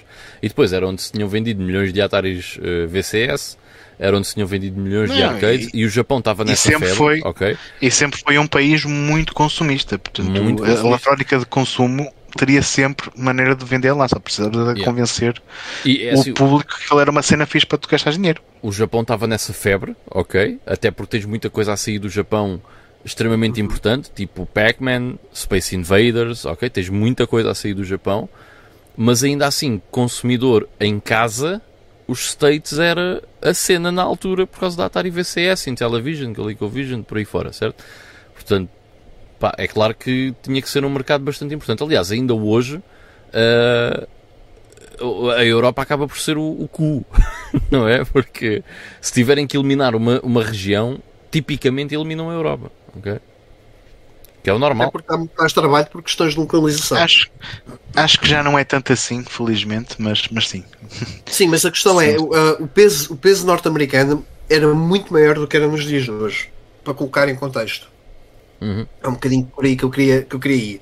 Sim, sim, sim. Uh, mas eu acho que. Não, até mais na, altura, importante... na altura também a Europa eram mercados ainda muito fragmentados. Yeah. É. Ainda... Muito, muito mesmo. Continua a ser um bocadinho, mas, mas, mas back in the day, nos 80 uh, eh, era, ainda era mais. Era muito pior. E era só pirataria, não é? E não só, não é? Tinhas distribuidores que distribuíam para um país, outro para outro, outro para outro. Europa não havia, Leste não havia assim muito... uma cena muito centralizada. Yeah. Ah, a Europa de Leste era só outra coisa. E já era depois do, do outro lado do muro. Aí já era, já era uma cena completamente questão, diferente. Percebes? É porque sim. tu também tinhas essa questão. A Europa de Leste sim, era sim, muito maior. Sim, a divisão mas, era muito maior. Sim, mas a Europa de Leste não, não ia comprar. Uh, NES. Yeah. Os originais no... dos Super Mario Brothers, não é? Yeah. Não, mas isto, isto para cimentar o que tu estás a dizer, ou seja, que uhum. o, o, peso que o, que o mercado norte-americano tinha. Mas tinha, o que tinha, eu estava a dizer era. Uh, não, portanto, eu acho que Super Mario uh, Brothers acaba por ser o jogo que muda isso pela, exatamente por aquilo que tu disseste, pela qualidade que o jogo tinha qualidade. e por aquilo que trouxe para cima da mesa. Sim, Os sim, jogadores, sim. quem pegou no jogo, não percebeu diretamente, mas percebeu que tinha um produto de qualidade e diferente. Sim. Não era não uma foi. cópia, não era uma coisa tão elementar, tão básica, Olha, era uma coisa sofisticada. Uma coisa básica nisso estás a dizer. Um, eu tinha Mega Drive, certo? E tinha PC, portanto tive PC e Mega Drive. E depois tive uma colónica da NES, certo? E foi aí que joguei o primeiro Mario. Estamos a falar provavelmente já, já ali à volta de 96. Mais coisa, menos coisa, certo? Uhum. Pá, e eu joguei aquilo uh, ad eterno. e como, Sim, e como o Mario Brothers, pá, uh, sem dúvida o contra, uh, Excite Bike, uh, Ice Climbers, portanto, houve ali uma data de RC Pro AM, houve ali uma data de jogos que já eram era retro, já na altura aquilo era retro já. Super retro, sim, sim, sim, sim. Na altura aquilo era, acabava por ser retro. E que eu adorava aquilo. Por, porquê? Yeah. É qualidade, porque eram pura e simplesmente jogos muito, muito, muito bons. Yeah. É engraçado que eu também tive. A minha primeira clone também foi por essa altura de 97 e eu já conhecia o Super Mario Brothers, mas por, tinha jogado em casa de um amigo meu que ele tinha uma NES, mas foi a primeira vez em que consegui jogá-lo durante muito, muito tempo e eventualmente terminei-o numa clone também. Yeah. Back in the day. Yeah. Não, yeah, e, e, lá está, eh, eh, por isso vê a qualidade, né? Que tu estás a meter uh, à frente de alguém que já tinha uh, jogos a, a, três dimensões, já, já, estamos a falar numa altura em que o, em que o Windows 95 já existe, em que uh, provavelmente já, tens, já, já tinha experimentado muita coisa de revistas de cutting edge de cenas já num Pentium 100 não sei o quê, estás a ver? Sim, tinha, e, tinha o Quake, tinha os Tomb Raiders, tinha, tinha essas cenas todas e, já numa PC. Estás a dar sim. a esse puto um, o Super Mario Bros. 85 e esse puto está-te a dizer isto é espetacular. Estás a ver? Yeah. Não, mas era mesmo. Era. O, jogo, o, jogo, o jogo mudou mesmo, mudou mesmo muita coisa. Um, e também do ponto de vista técnico, só que uma pequena curiosidade, é o jogo que tira mais sumo de um cartucho regular da, da NES. Tanto que eles tiveram que reaproveitar algumas texturas, que não são texturas, aqueles são bitmaps, tiveram que reaproveitar alguns gráficos para, com cores diferentes, portanto vocês já devem ter reparado yeah. que as ervas do, do, do, primeiro mundo, por exemplo, são as nuvens, mas em verde e com a cena invertida. Mas o, o, o Super Mario Bros. é o jogo que ocupa 32 kilobytes, que é exatamente a capacidade de uma, de uma NES e não cabe nem mais um pintelho de jogo lá dentro. Aqui onde eu parei, já agora dá para ver que o, as ervas... o Mike está muted. O Mac está muted, portanto não sei. As ervas do lado direito são exatamente iguais Desculpa. às nuvens que estão em cima no centro. É isso, é isso, é isso. Eu ia perguntar, o que é que hoje em dia cabe em 32 KB? Não faço ideia. Num jogo de hoje em dia é muito pouco. Não, não, não estou dizendo um jogo. O que é que. Man, eu. Experiência. Texto, num fecheiro de texto ainda, tá, ainda te cabe muita coisa. Se for um fecheiro de texto normal. Então, se for um documento Calma. Word. Já te cabe. Ora, mais. pois, é isso. Quer Um dizer- documento de texto, vou, vou só abrir aqui, fazer uma coisa aleatória, guardar. Espera aí, como é que um documento Word ocupa mais que o Super Mario Brothers? Exato, do source. tipo, é, é- como é que é mostrar? Ah, e agora o Windows tem essa coisa, propriedades. Todo o código que tem 17, atrás. 17 kb, ou seja, se eu fizer dois documentos de texto que têm, atenção, uns ah, 20 caracteres nesse, dentro desse documento de texto, se eu fizer dois, tenho, portanto, mais espaço ocupado pelo, pelo Sim, Super mas- Mario Brothers. Porque. Ok. São. Se tu abris, se fizeres um documento de texto no TXT, vais ter muito menos. Ah, Não, não, eu, um mas, eu, mas sim, disto não deixa aqui. de ser impressive. És fiz um, percebe fiz um, ginástica. bloco de notas. A ginástica com dois. E, e quanto é que te dava num bloco de notas? 17, 17 kilobytes. Com quantos caracteres? Pai, uns 20. Hum. Se Faz- fizer isso no meu, vai ser muito menos. Mas, mas pronto. Nevermind. Ahm, mas é, era, naquele tempo o pessoal tinha mesmo que aproveitar ao máximo o, o espaço muito limitado que tinhas nos cartuchos. E tens, depois a partir daí que começaste a ter jogos da NES com mais capacidade, mas são, são jogos que têm chips adicionais, que lhe dão mais memória, que lhe dão mais tudo e um par de botas. Estou a dizer que mesmo o Super Mario Bros. original foi mesmo feito ali à medida do que, um, que era Exato. possível num cartucho normal de, Quanto é que de tinha o NES. Mario 3, sabes? Eu de cor não sei, mas posso ir à net aqui para o contar. Ok, só, só por curiosidade. Já se este tinha 32, quanto é que tinha o Mario 3? Porque. Sim, porque é um salto Para- brutal. Ya, ya, é um salto inacreditável. É, 30 384 kB. Ok, pronto, está explicado. Ok? 10, mais de 10 vezes mais. Mais de 10 vezes mais, exato. É um salto muito grande. Ahm, mas já, eh, não sei se eu, que- querias acrescentar mais alguma coisa à, à importância histórica deste, deste jogo. Ahm, Ivo, Não muito, porque eu acho que estamos todos de acordo que é um dos melhores jogos de sempre, um dos jogos mais influentes eh, de sempre. Ah, sim. Ah, e talvez a melhor criação que o Miyamoto alguma vez eh, teve. Hum, Ui, não, discutível. dizer que é melhor, mas Eu diria, sim. eu diria que é mais importante, pelo menos. É, Talvez, eu sim. acho que concordo contigo. eu acho que concordo Sim. contigo. Se bem que. Eu não, não esquecer, Há outros jogos que ele teve envolvido que eu gosto mais, mas eu diria que esta é a mais importante que ele trabalhou. Até porque não esquecer, Zelda- ele é, ele é arquite- arquiteto de, de formação. Ok. Ahm, O e- Miyamoto é e- arquiteto? e eu- Não, Quase Acho que não. juro que eu ele vou- tem. A formação dele é uma cena completamente diferente, fora da caixa, sim, mas acho que não é arquiteto, mas posso estar enganado. Não fazia a mínima ideia. Não fazia ideia. eu quase que Eh, juro que já li sobre isso. Mas que ele era podemos argumentar que o primeiro Zelda também. Vá, eu, para mim estaria taco a taco em termos de importância com, com o Super Mario Brothers. Mas olha, uma coisa interessante ainda no Super Mario Brothers. Até ao Super Mario Brothers, jogos de plataformas, certo? Era o Burger Time, Donkey Kong, né? Uh, Pitfall. Mappy. Hã? Pitfall. Uh, Pitfall. O Pitfall. Pitfall. O Pitfall é um jogo de plataformas, sim. Hum, Concordo contigo. É um jogo E de o aventura, é um side-scroller de aventura. Não é bem um jogo de plataformas. É um jogo. É considerado um jogo de plataformas. É um jogo cuja uma das principais mecânicas é saltar. Em plataformas. Certo. Ok. Não, mas é, é, para mim é. E o. Tiveste o Pac-Land também, de 84. Que também foi. Mas o que eu ia dizer é, a partir do Super Mario Brothers, uh, Platformers passa a ser igual ao Super Mario Brothers. É quase sinónimo. Não é? E hum, depois, a, a partir do Super Mario Brothers, vem uma quantidade de clones do Super Mario Brothers, meu Deus do céu. Ah, só para confirmar, ele, argumentar sim, que- ele tem um diploma de, o Shi- Shigeru Miyamoto tem um diploma de arquitetura. Ok, Tem? Ok. interessante. Podemos argumentar que até à época 32 bits, a maior parte dos jogos são clones do Super Mario Brothers. Entre aspas, Ah. claro. Sim, sim, mas não- eu, eu acho que é, é extremamente importante pelo, por aquilo que o I falou, que é como fazer um videojogo, como estruturar um videojogo, como pensar sobre um videojogo, não é? Porque eu acho que as coisas não eram, não foram pensadas.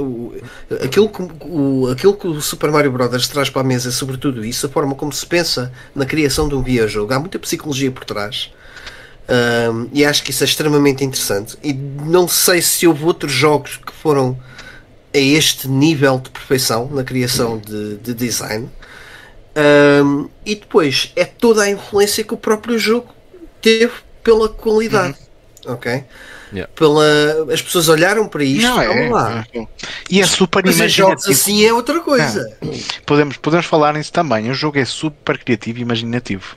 Tens inimigos que são cogumelos, comes cogumelos ficas maior, comes umas flores, ficas de deitar fogo. Portanto, eu, poderíamos falar aqui das influências de drogas neste jogo, mas na criação deste jogo. Mas é acho que isso já está implícito. Acho que já está implícito o suficiente. Mas é todo aquele mundo que, que ele criou do, do Mushroom Kingdom e dos culpas e pá, acho que foi foi bué de imaginativo e foram personagens yeah. que perduram até aos dias de hoje.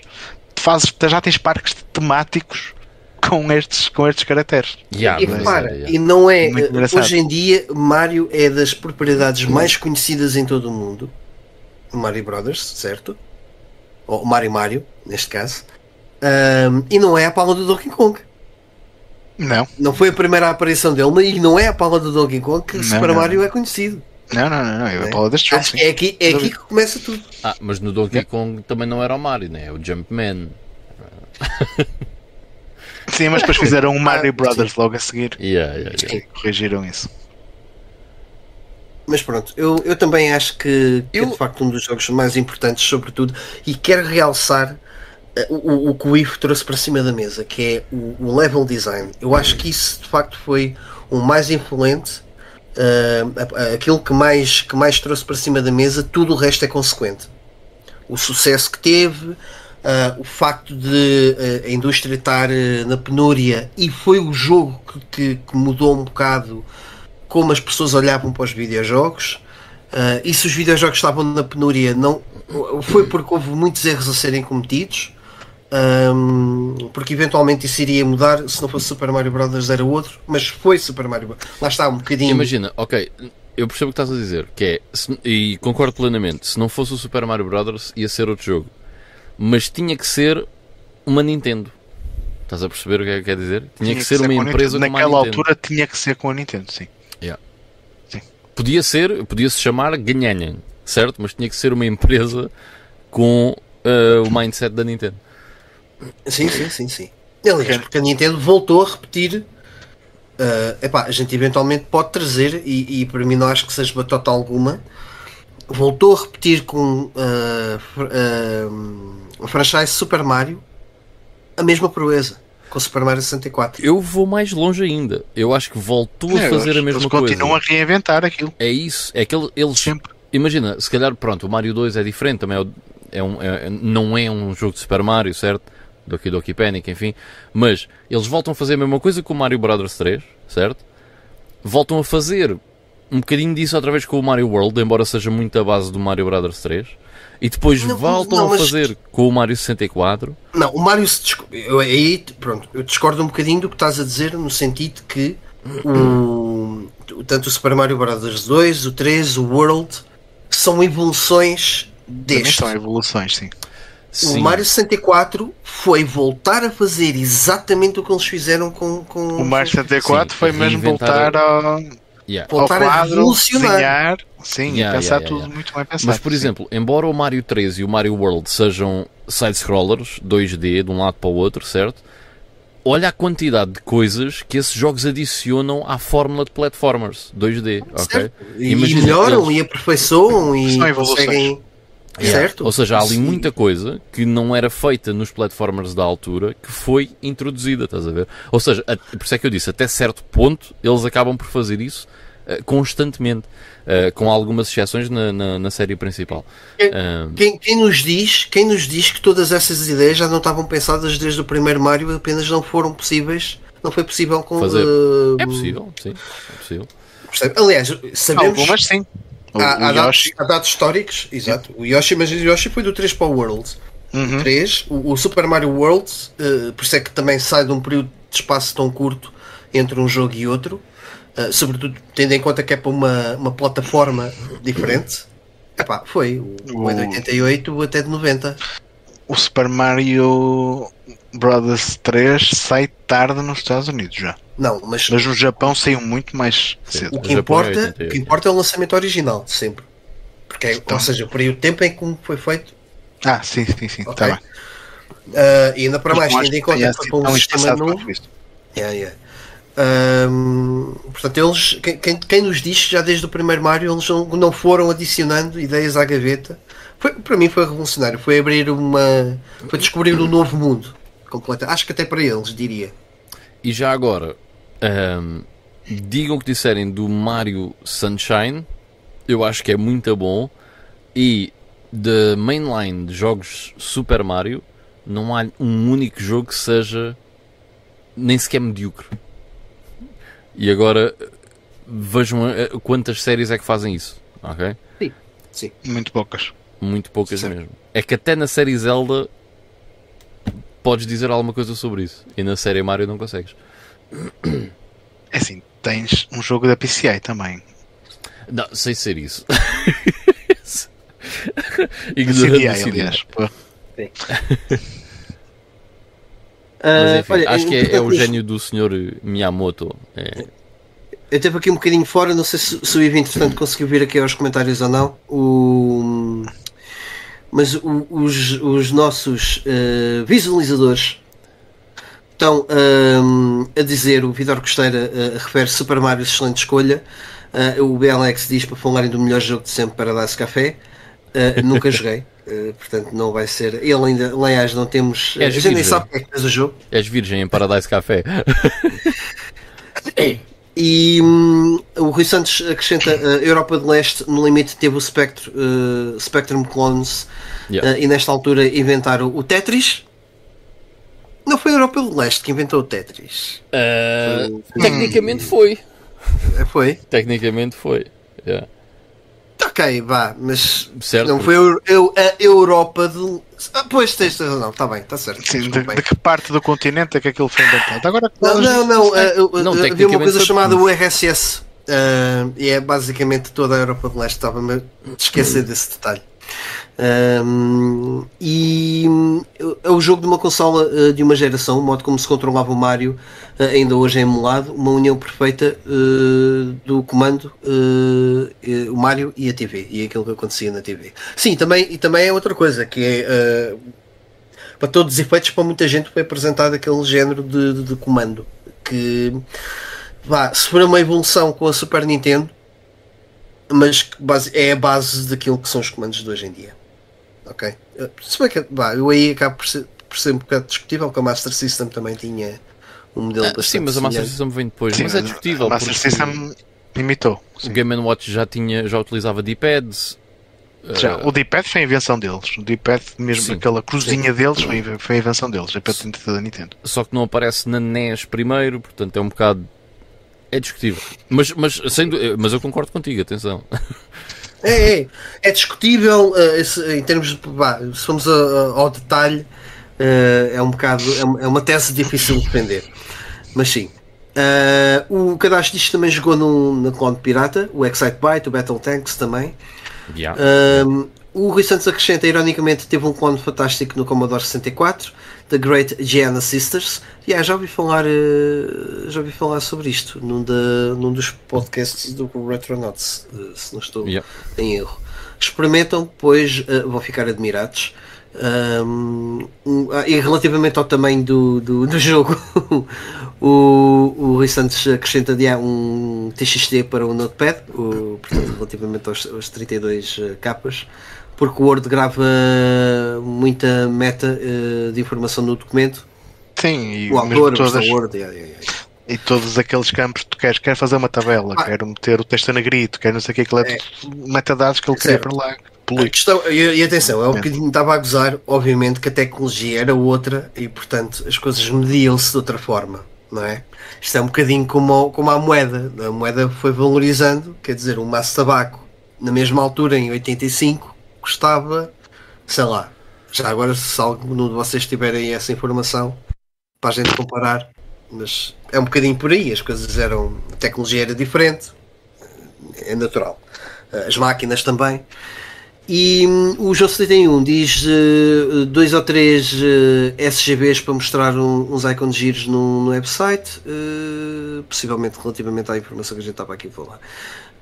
Um, o Rui Santos acrescenta no Spectrum havia vários jogos de plataformas, o Manic Miner, Jet Set Willy, uh, Pyjarama, mas o Super Mario é um salto no tempo, pela forma como o comando permitia controlar o yeah. Mario e design.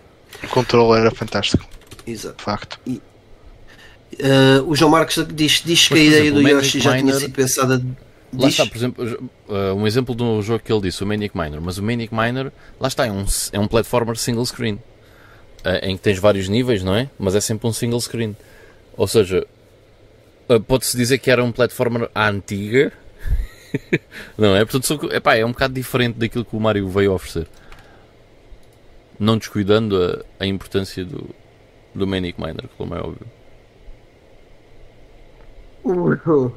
Ah, o, antes, antes, antes de ir aqui ao comentário do Savage, uh, o João Marques diz, diz que a ideia do Yoshi já tinha sido pensada desde o início, mas que as limitações técnicas impediram de, implementar, de implementá-lo até o Super Mario World. Pá, sinceramente não sei, eu sei que no 3 ele estava pensado e não foi possível implementá-lo. Uh, mas não duvido, lá está, é daquelas cenas que eu, que eu não duvido porque a fórmula foi uh, mantendo-se apenas evoluída de jogo, de jogo para jogo. Se bem que pá, corrigem-me, mas eu acho que não houve grande evolução do primeiro Super Mario Brothers para o segundo original. Para o segundo original, não. O segundo não, original é um, um hardcore mode do Super Mario yeah. Brothers. Yeah. É o mesmo motor gráfico, são os mesmos gráficos, aliás. Yeah. Uh, só com níveis mesmo muito, muito mais Acho difíceis. que havia níveis noturnos, pelo menos, não tá sei, havia... E tinhas o power-ups invertidos, okay. os cogumelos que te deixavam mais pequeno e cenas assim. Yeah, acrescentava ali umas coisitas. Um, vais de, gaming diz enquanto se desculpe do tópico o, de Super Mario Brothers há um gajo que estava quase a acabar o jogo sem sofrer um único hit no, no, no Pá, por acaso a primeira vez que vi speedruns foram com jogos como o Super Mario Brothers e o terceiro também. E aquilo era hipnotizante. Yeah, yeah. Mas olha que, olha que não era difícil, porque lá está, isto é um tempo em que as pessoas só tinham um jogo. E tinha que se fazer ah, sim, sim, brincadeiras sim. dentro do próprio jogo. Sim, sim, uh, sim, sim, sim, E, e lá está, mas era um jogo que permitia isso. Era um jogo que permitia fazer esse tipo de brincadeiras. E que até estava à vontade de fazer. É, é, é isso, é isso mesmo. entretanto, dar as boas noites aqui ao, ao, Pedro Jerónimo, que só veio cá deixar um alô. e acho que entretanto vamos. ah, e também um olá ao, ao Miguel Cabanas. Uh, que, que, apareceu por aqui. Quer dizer, pelo menos não tinha o visto o Miguel Cabanas antes. Entretanto, vamos uh, adiantar-nos no nosso, no nosso programa. Ainda temos aqui mais dois jogos. Quer dizer, a gente traz o jogo do Carlos ou deixamos para uma próxima. Deixamos para quando ele. Para a próxima iteração para ele falar okay. dele, se calhar. Está bem, está bem. Um, então, uh, o que é que eu vou trazer para cima da mesa? Uma coisa muito mais recente, muito mais atual do que aquilo que os meus colegas trouxeram.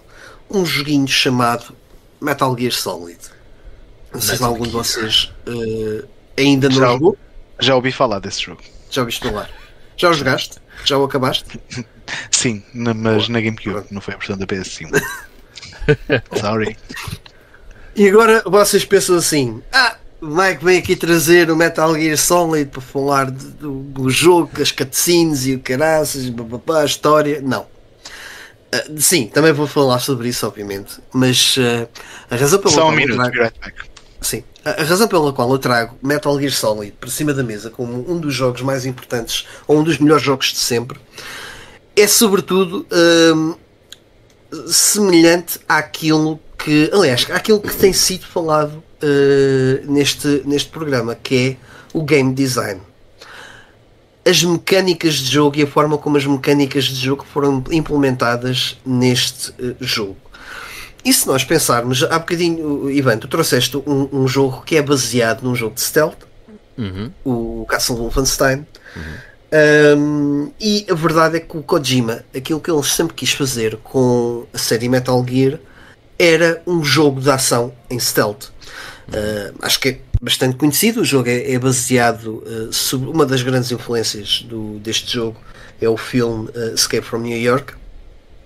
Yeah. Uma das, porque tem várias, tem várias referências. Um, e aquilo que o, que, que o filme trata, portanto, é chegar do ponto A ao ponto B uh, sem causar o mínimo de distúrbio, porque é uma missão arriscada e o mais rápido possível.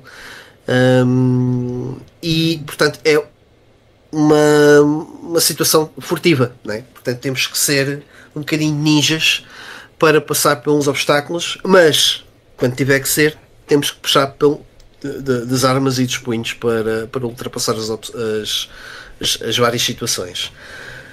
O, o Kojima fez o que pôde com o primeiro e o segundo Metal Gear num, num sistema muito limitado. E atenção, Metal Gear e Metal Gear 2, uh, Snake's não, uh, isto esquece, Snake's Revenge, uh, que esqueçam isso que não, não, não conta. Uh, Metal Gear 2 Solid Snake, acho que é assim o subtítulo. Yeah, é isso. É. Um, são jogos incríveis, são jogos que eu joguei já muito posteriormente a Metal Gear Solid e que de certa forma tiraram alguns pontos a Metal Gear Solid, porque aquilo que eu achei que foi extremamente inovador e criativo estava presente nestes primeiros dois jogos. Só que aquilo que o Kojima conseguiu uh, fazer uh, e criar na, em, em Metal Gear Solid foi a perfeição de todas essas mecânicas e mais algumas o jogo, se nós pensarmos que outro jogo antes de Metal Gear Solid era realmente um jogo de stealth. E é engraçado pensar nisso porque uh, um comentário que eu ia fazer ao Metal Gear Solid é não existiam jogos deste género na época. É claro que já existiam. Ou já existiam tentativas de fazer algo do género, ok? Tentativas, exatamente. Yeah. Mas o primeiro jogo que eu me lembro um, ehm, de jogar deste género, que joguei ainda antes do Metal Gear Solid, foi o Thief da Dark Project, certo? Para PC. E o Thief da Dark Project, eu se não me engano, sai depois do Metal Gear Solid ali uma questão de meses. Uh, é muito próximo, mas sai ali uns meses, porque acho que são os dois de 98. Acho que o Thief ainda é 98, mas é mesmo no fim do ano. Uhum. Portanto, e tens... acaba por ser é. contemporâneo, certo? Portanto, antes disso eu não me lembro de nada dentro deste género ou pelo e menos disso, com este. Tens o, o Tenchu que também tenta.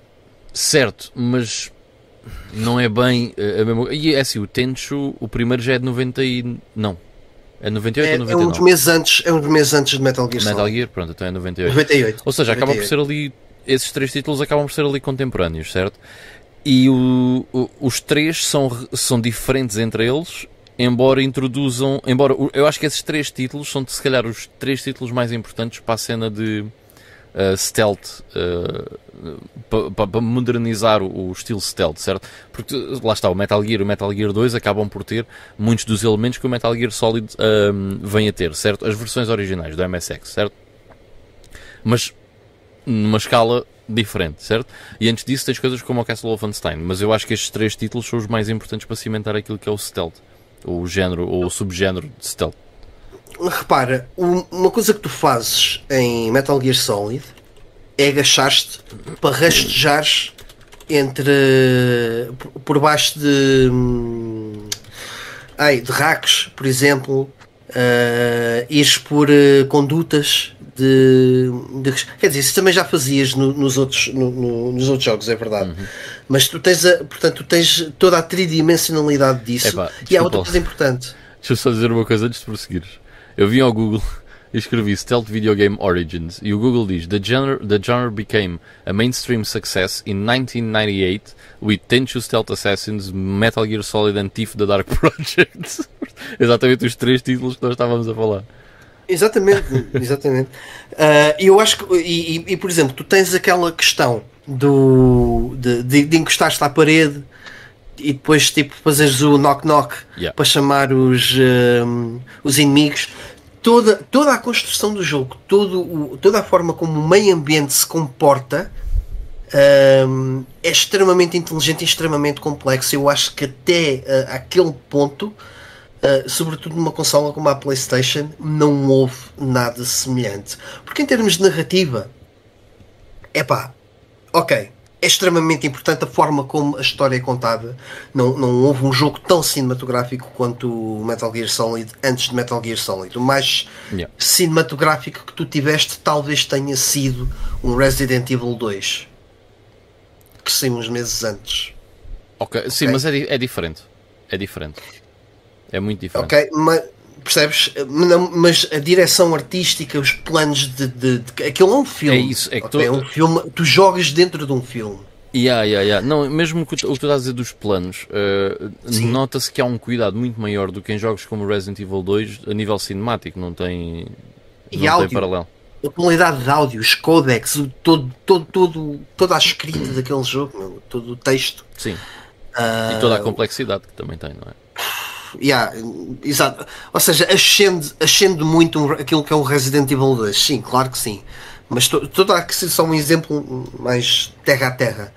Ahm, mas a questão é, da mesma forma que era inevitável que um jogo viesse a mudar a indústria dos videojogos como o Super Mario fez, ou seja, que chegasse um jogo que mudasse a indústria dos videojogos, também eu acho que seria inevitável que chegasse um jogo que tivesse este, esta abordagem mais cinematográfica ou esta perfeição mais cinematográfica. Porque, se formos a ver, durante os anos 90, sobretudo aquela primeira metade dos anos 90, houve várias tentativas de fazer os full motion videos, os jogos em full motion video, não é? E isso era um sinal que eh, era o do aproximar da indústria cinematográfica aos videojogos, ao tornar um filme interativo. E eu acho que esta foi de facto a, derradeira experiência de filme interativo que acabou por ser criada. repara, tu Mas tinhas- isto para mim Tu tinhas muita Diz. coisa a tentar fazer isso no PC. Sim. Tipo, Mas, mas eram mesmo literalmente filmes interativos. é isso. Isto não era, isto era um Yeah. jogo onde foi, Era um jogo. onde foi metido lá no meio muito de cinematografia, estás a ver? Mas para Porque mim, esta é, que é, que eu consi- é, é- é isto que eu consigo considerar a derradeira experiência de filme interativo. Não estou a dizer que é um filme interativo. Sim, sim, sim, sim. ok? sim. Não, mas eu, tens razão, eu concordo contigo, porque, por exemplo, um Riven sequel to Myst, o Myst 2, né? Pode ser uma coisa muito, muito eh, cinemática, ou sei lá, um Fantasmagoria, ou um Harvester, ou uma coisa assim do género, certo? Mas, ou um Seventh Guest, por exemplo, mas não tem nada a ver com aquilo que o Metal Gear Solid fez, porque isso era praticamente, isso sim era quase um filme interativo, certo? Com os backgrounds pré-rendered, não sei o que, não sei o que mais. Mas era quase um, um filme interativo. Agora, o Metal Gear Solid era, era, ao contra- era não, não era a mesma coisa, era o oposto, porque acaba por ser um É o jogo oposto. primeiro e uma experiência cinematográfica depois, ou seja, para complementar o jogo, certo? Os outros É. não, os outros eram uma experiência cinematográfica primeiro e um jogo depois. E é um jogo, e é um jogo que é muito enriquecido precisamente por toda essa hum, experimentalismo depois na parte cinematográfica e na narrativa e no enriquecimento dos personagens e dos diálogos. Yeah. E é- para mim é, é aquele jogo em que Kojima conseguiu pela primeira vez fazer aquilo que ele realmente idealizava uh, nos jogos todos que ele trabalhou para trás. Eu não tenho a certeza, eu não tenho a certeza, mas eu acho que Metal Gear Sol, o nome Metal Gear Solid vem exatamente disso, não do da personagem se chamar Solid Snake. Eu acho que ele, porque ele, o Kojima, isso é, depois acaba por ser comum nos jogos que ele uh, traz depois, uh, essa troca de, de palavras em inglês. Solid é a experiência, é a experiência sólida de Metal Gear que ele queria fazer, que é aquilo que ele idealizava e nunca conseguiu fazê-lo. Tanto que ele abandonou Metal Gear. Aliás, não sei se vocês sabem, Metal Gear 2 nasce um bocado como uh, uma ação de protesto. Não é bem protesto, mas vá. Uh, o Kojima ficou assim um bocadinho azedado com o facto dele de, da Konami ter entre- entregue a outra equipa uh, o, ou seja, Metal a propriedade dele para fazer o Snake's Revenge para- Yeah. para, para a Nintendo. E ele ficou, o quê? Ele soube assim- eu na altura quando, quando joguei o jogo estive a ler sobre isso, ele ficou assim um bocado o quê? Ah é? Então o gajo tipo numa viagem escreveu tipo um novo jogo, apresentou ao Konami e está bem, então vá, faz a sequela do, do teu jogo que estás à vontade. Ah, porque, eu- porque se não fosse isso, talvez só tivéssemos ficado pelo primeiro Metal Gear, é, até, até ele ter as capacidades para conseguir fazer. Mas isso Por acaso-. Por acaso é uma, é uma pena que o Metal Gear 2 não tenha saído para mais lado nenhum para além do MSX, porque acho que teria Yeah. sido também um jogo incrível se o Ocidente o tivesse descoberto mais cedo. Sim. Uma coisa é que do lado da Konami isso fazia sentido. Porquê? Porque o primeiro Metal Gear, a versão da NES, certamente deve ter vendido muito mais do que a versão da MSX. e aposto com vocês que o Snake's Revenge vendeu mais que o Metal Gear 2. Não tenho dúvidas disso. O primeiro, não, mas é muito mau. Uh, a sério, não joguem. Ou só joguem pela experiência de ver o, quão mau aquilo é, mas não, Yeah. não, não apliquem muito tempo. O, o primeiro Metal Gear ainda, ainda foi um jogo com, não digo com bastante sucesso no- nos Estados Unidos, porque o primeiro Metal Gear não, não tenho a certeza se ele sai na Europa Sai, pela sai, sai. Nintendo. Sai. Para a Nintendo, a Certo. sério. Sai. sei. E, e mesmo os lançamentos da MSX, acho que se chegaram a sair nos MSX europeus também. Acho que Pelo a menos foram os acho dois. que- E na Holanda também. Na Holanda, como o MSX era, era fabricado pela Philips, muitos dos modelos, aquilo na Holanda ainda teve um sucesso considerável. sim. Essa plataforma. Uh, mas lá está, o mercado europeu também era sempre foi durante este, este período muito dispar. Uh, até o mercado nacional havia coisas que saíam só em lojas específicas que eram importadas Sim, aliás, um dos jogos- um dos jogos que eu vou falar no meu playing now, de certeza que foi uma cena desse género. Mas já lá vamos. Uh, mas pronto. E, e, e, portanto, tudo aquilo que ele consegue, o Kojima consegue trazer aqui para, para, para este Metal Gear Solid, eu acho que sem dúvida que influenciou uh, muitos dos grandes jogos que vieram depois uh, nos anos seguintes. Pá, eu- não, não, não, não, não, não tenho a certeza, mas o Splinter Cell eu diria que é uma, uma resposta a Metal Gear Ah, Solid. claro.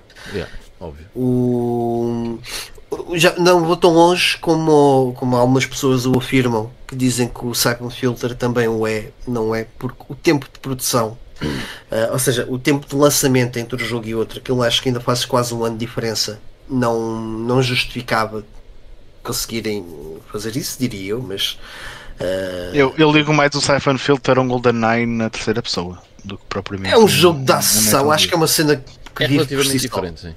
Não é bem É. Já o Eh, Cell, mas- quer dizer, Eu já, já nem vou em mecânicas de stealth porque eu acho que o, o Metal Gear Solid foi, foi muito mais influente para, para a questão dos videojogos na forma como apresenta uma narrativa e, e uma história, como, como é construída uma história dentro de um jogo. Ah, porque até então eu acho que só os RPGs é que conseguiram ter a profundidade que o Metal. Aliás, alguns RPGs. ok? Estou a pensar tipo Final Fantasy VII, o 6, que tipo, conseguissem ter a profundidade narrativa que o, o- que o Metal Gear Solid acaba por ter. Sim, eu acho que concordo contigo, sim. Sim. Se bem que é pá, eu acho que a narrativa do Quake é incrível. Estou a gozar, claro. Extremamente importante para aquele jogo. É não é? extremamente importante. Aliás, o- o- há um comentário muito engraçado que uma vez vi do John Carmack que ele diz que hum, para ele os jogos, a história nos jogos é como, como a história nos filmes porno. Está lá porque Yeah. tem que estar. É dispensável. Sim, Eh, há certos jogos em que é mesmo completamente secundário. Yeah. Só para, só para dar aqui algumas, hum, algumas situações eh, extremamente caricatas e inteligentes do primeiro Metal Gear Solid. Uh, por exemplo, hum, o, uh, pronto, esta é bastante conhecida, que é os, as pegadas na neve. Uhum. Uh, quando passamos, quando fazemos um, um percurso, as pegadas ficam e ficam lá também com o, com o propósito de, de mecânica de jogo dos inimigos verem essas mesmas pegadas e, e seguirem-nas, uh, criando uma, uma situação de perigo ou vantagens para nós para, para conseguirmos flanquear o, o- o inimigo. As- se pisássemos as poças, o, ou seja, o barulho apanhava uma área maior que podia denunciar a nossa posição ao E inimigo. andar sobre superfícies metálicas e assim, yeah, yeah. Ah, o- os cigarros eram utilizados para descobrir os lasers, por exemplo. Ah, e depois, depois toda a estrutura do jogo também é interessante, mas isso não é inovador. Ah, que era aquela estrutura meio Metroidvania, de, de andarmos para trás e para a frente, ah, apanhamos um, um cartão, mas isso já não, não é propriamente inovador de, sequer de série Metal Gear. Uh, é, é, uma forma inteligente de dar alguma longevidade. Um, e depois, obviamente, o, o, as armas, os bosses, as, os momentos de jogo uh, aliados à ação. Uh, por exemplo, quando estamos a, a fazer rapel, não sei se lembras, Ivan do, do Hinch, Heinz, eh, já não, do, do helicóptero, que basicamente está-nos a, mandar missas, que é um dos ah, nossos. sim, sim, sim, lembro. Yeah, Nós temos, parte, que fazer, temos que fazer rapel. Yeah. Um, a, sequência, a sequência do elevador, que não é nova de Metal Gear Solid, que já vem do Metal Gear Solid 2, que é um dos bosses, aquela que os gajos têm tipo os, os uh, fatos invisíveis. Também, se calhar já não te lembras. Não, não. É uma cena que basicamente aparecem de gajos dentro do elevador e estão sempre a bloqueiam-nos e nós temos que, que, eliminar uma data de gajos. É quando subimos aquelas escadas todas, também temos que matar uma, uma data lembro, de. Sim, uma escada quase infinita. Já. Yeah. Yeah. Uh, as, os mísseis Nikita também. Há um uhum. de momentos icónicos do. Sim, boas, do, yeah. do Psycho Mantis. Yeah. E depois é o. A to, Sniper toda, Wolf. Yeah. E yeah, Sniper Wolf. Uh, e depois é toda. Um, eu acho que não, não houve um jogo até então que criasse esses momentos intensos e tipo plot twists. Entre, durante o jogo temos bué plot twists e bué situações que ficamos Uou, que é isto? Tipo, ah! yeah. é, é assim, acho que foi o primeiro jogo a primeiro, portanto tinha isso, mas como já, já tínhamos falado, em termos de RPGs é diferente, certo? Agora, sem ser RPGs, também não me lembro de outro jogo de fazer isso. Porque a questão é, o RPG o momento mas... wow é muito fabricado na tua cabeça. Mas, mas tu já tinhas. Tu, os, os, primeiros Metal Gear já tinham um bocadinho disso. Mas são momentos fabricados. Percebes? O que eu quero dizer é o momento wow, tu vês o momento. Tu, tu estás a ver o momento wow, não é a tua cabeça que está a fabricar, não é a tua imaginação que preenche os espaços vagos pelo meio. A PlayStation 1 é uma excelente consola, não é assim tão espetacular, para tu, para tu ver. Tanto que diz-me outro jogo que faça o mesmo que Metal Gear Solid 1 faz na PS1. Não, isso é único, atenção. O que eu estou a dizer é um Metal Gear Solid, onde já falamos disso, é, é uma evolução daquilo que foram os primeiros dois.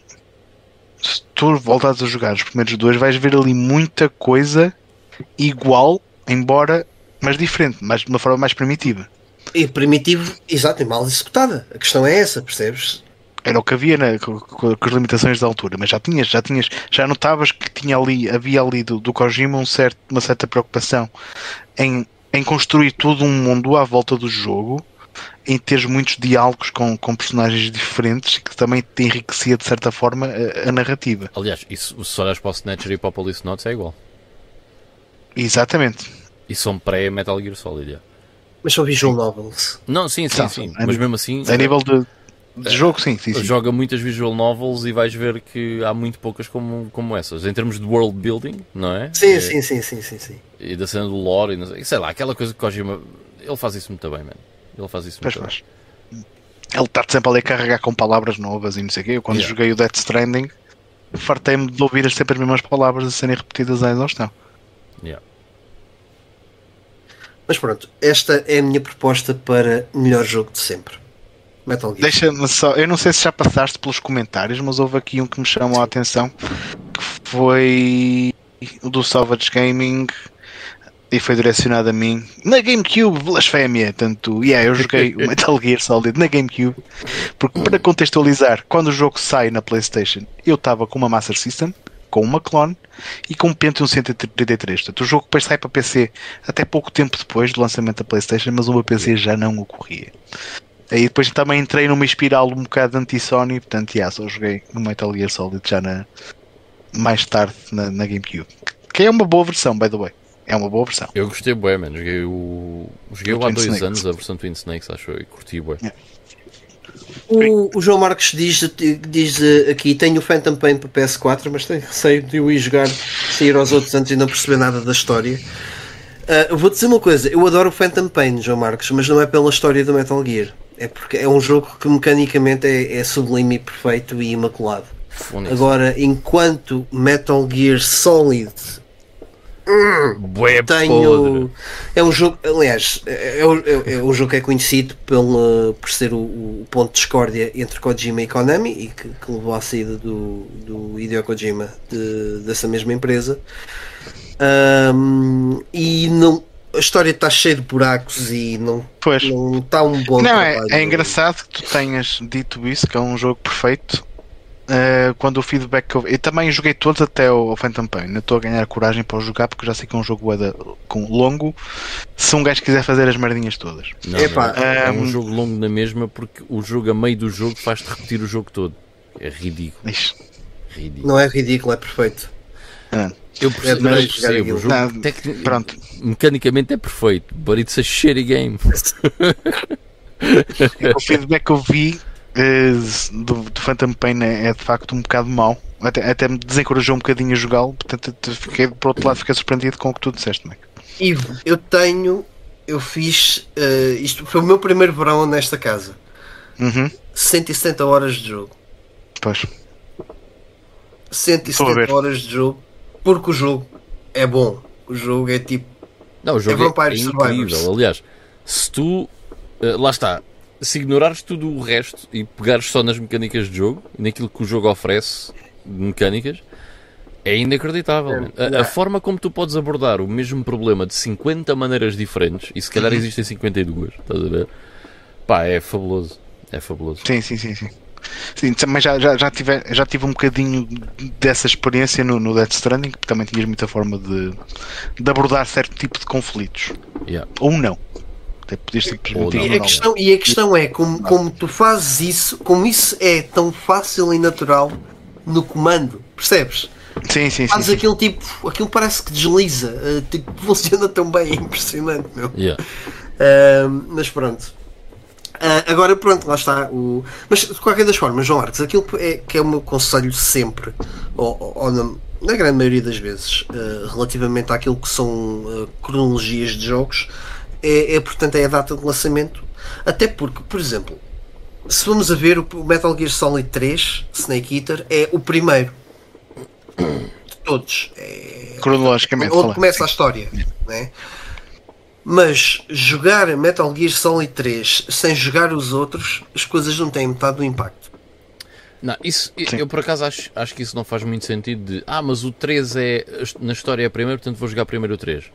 Isso não faz sentido porque se tu não jogaste o primeiro e o segundo, tu não vais entender bem o terceiro, porque embora se passe antes na história, tu vais ter uma data de coisas que se tu não jogaste os outros não vais conseguir perceber.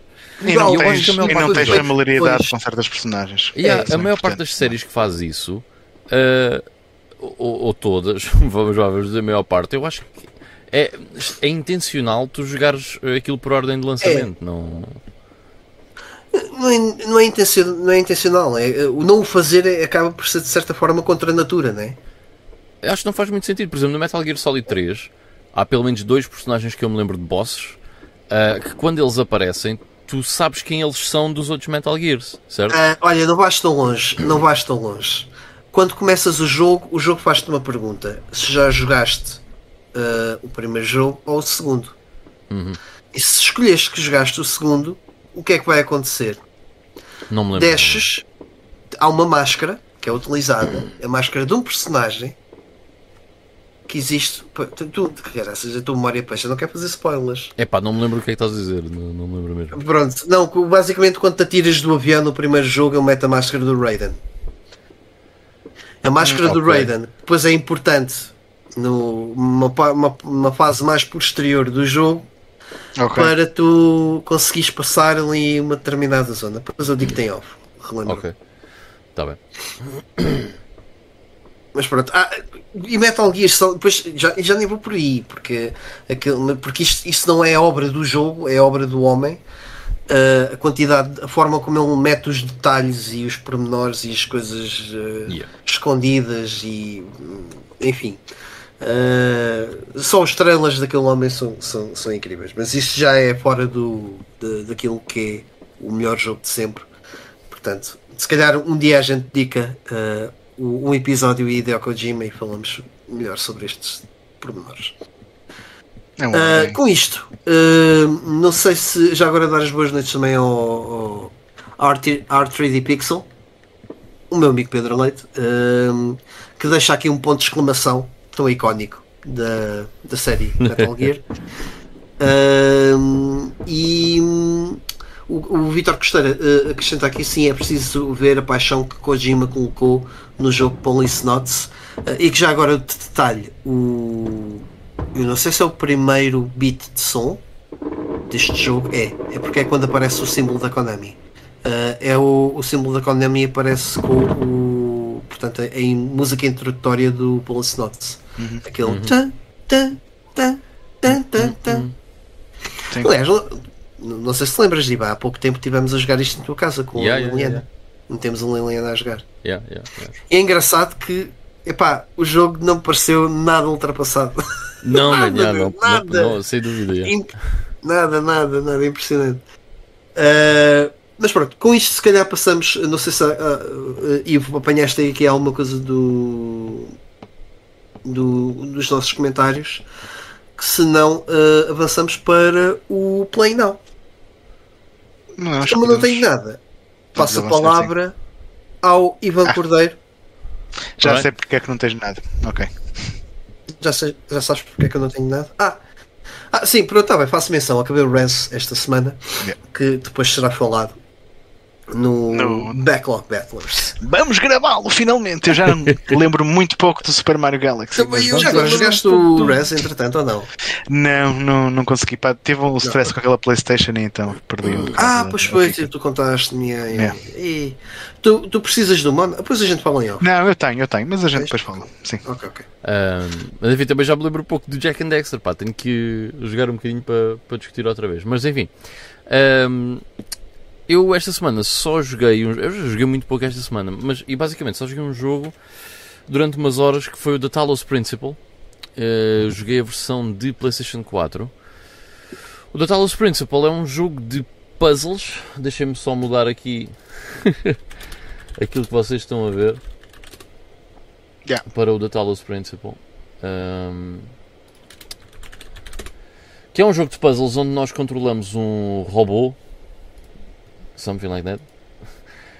Uh, ok. Uh, e nós uh, somos um humanoide, vá. E temos que ir resolvendo uns puzzles que provavelmente até podem ficar mais complexos, mas até agora têm sido relativamente simples naquilo que nós utilizamos. Ou seja, nós começamos por, por e simplesmente ter umas maquinetas que fazem.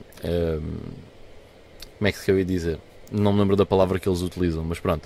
Uh, temos umas maquinetas que conseguem uh, perturbar uh, aparelhos eletrónicos. Vá. Ok? Jammers. Jammers. É- é- Obrigado. É exatamente isso. Ok. Conseguem fazer jam a, a equipamentos eletrónicos.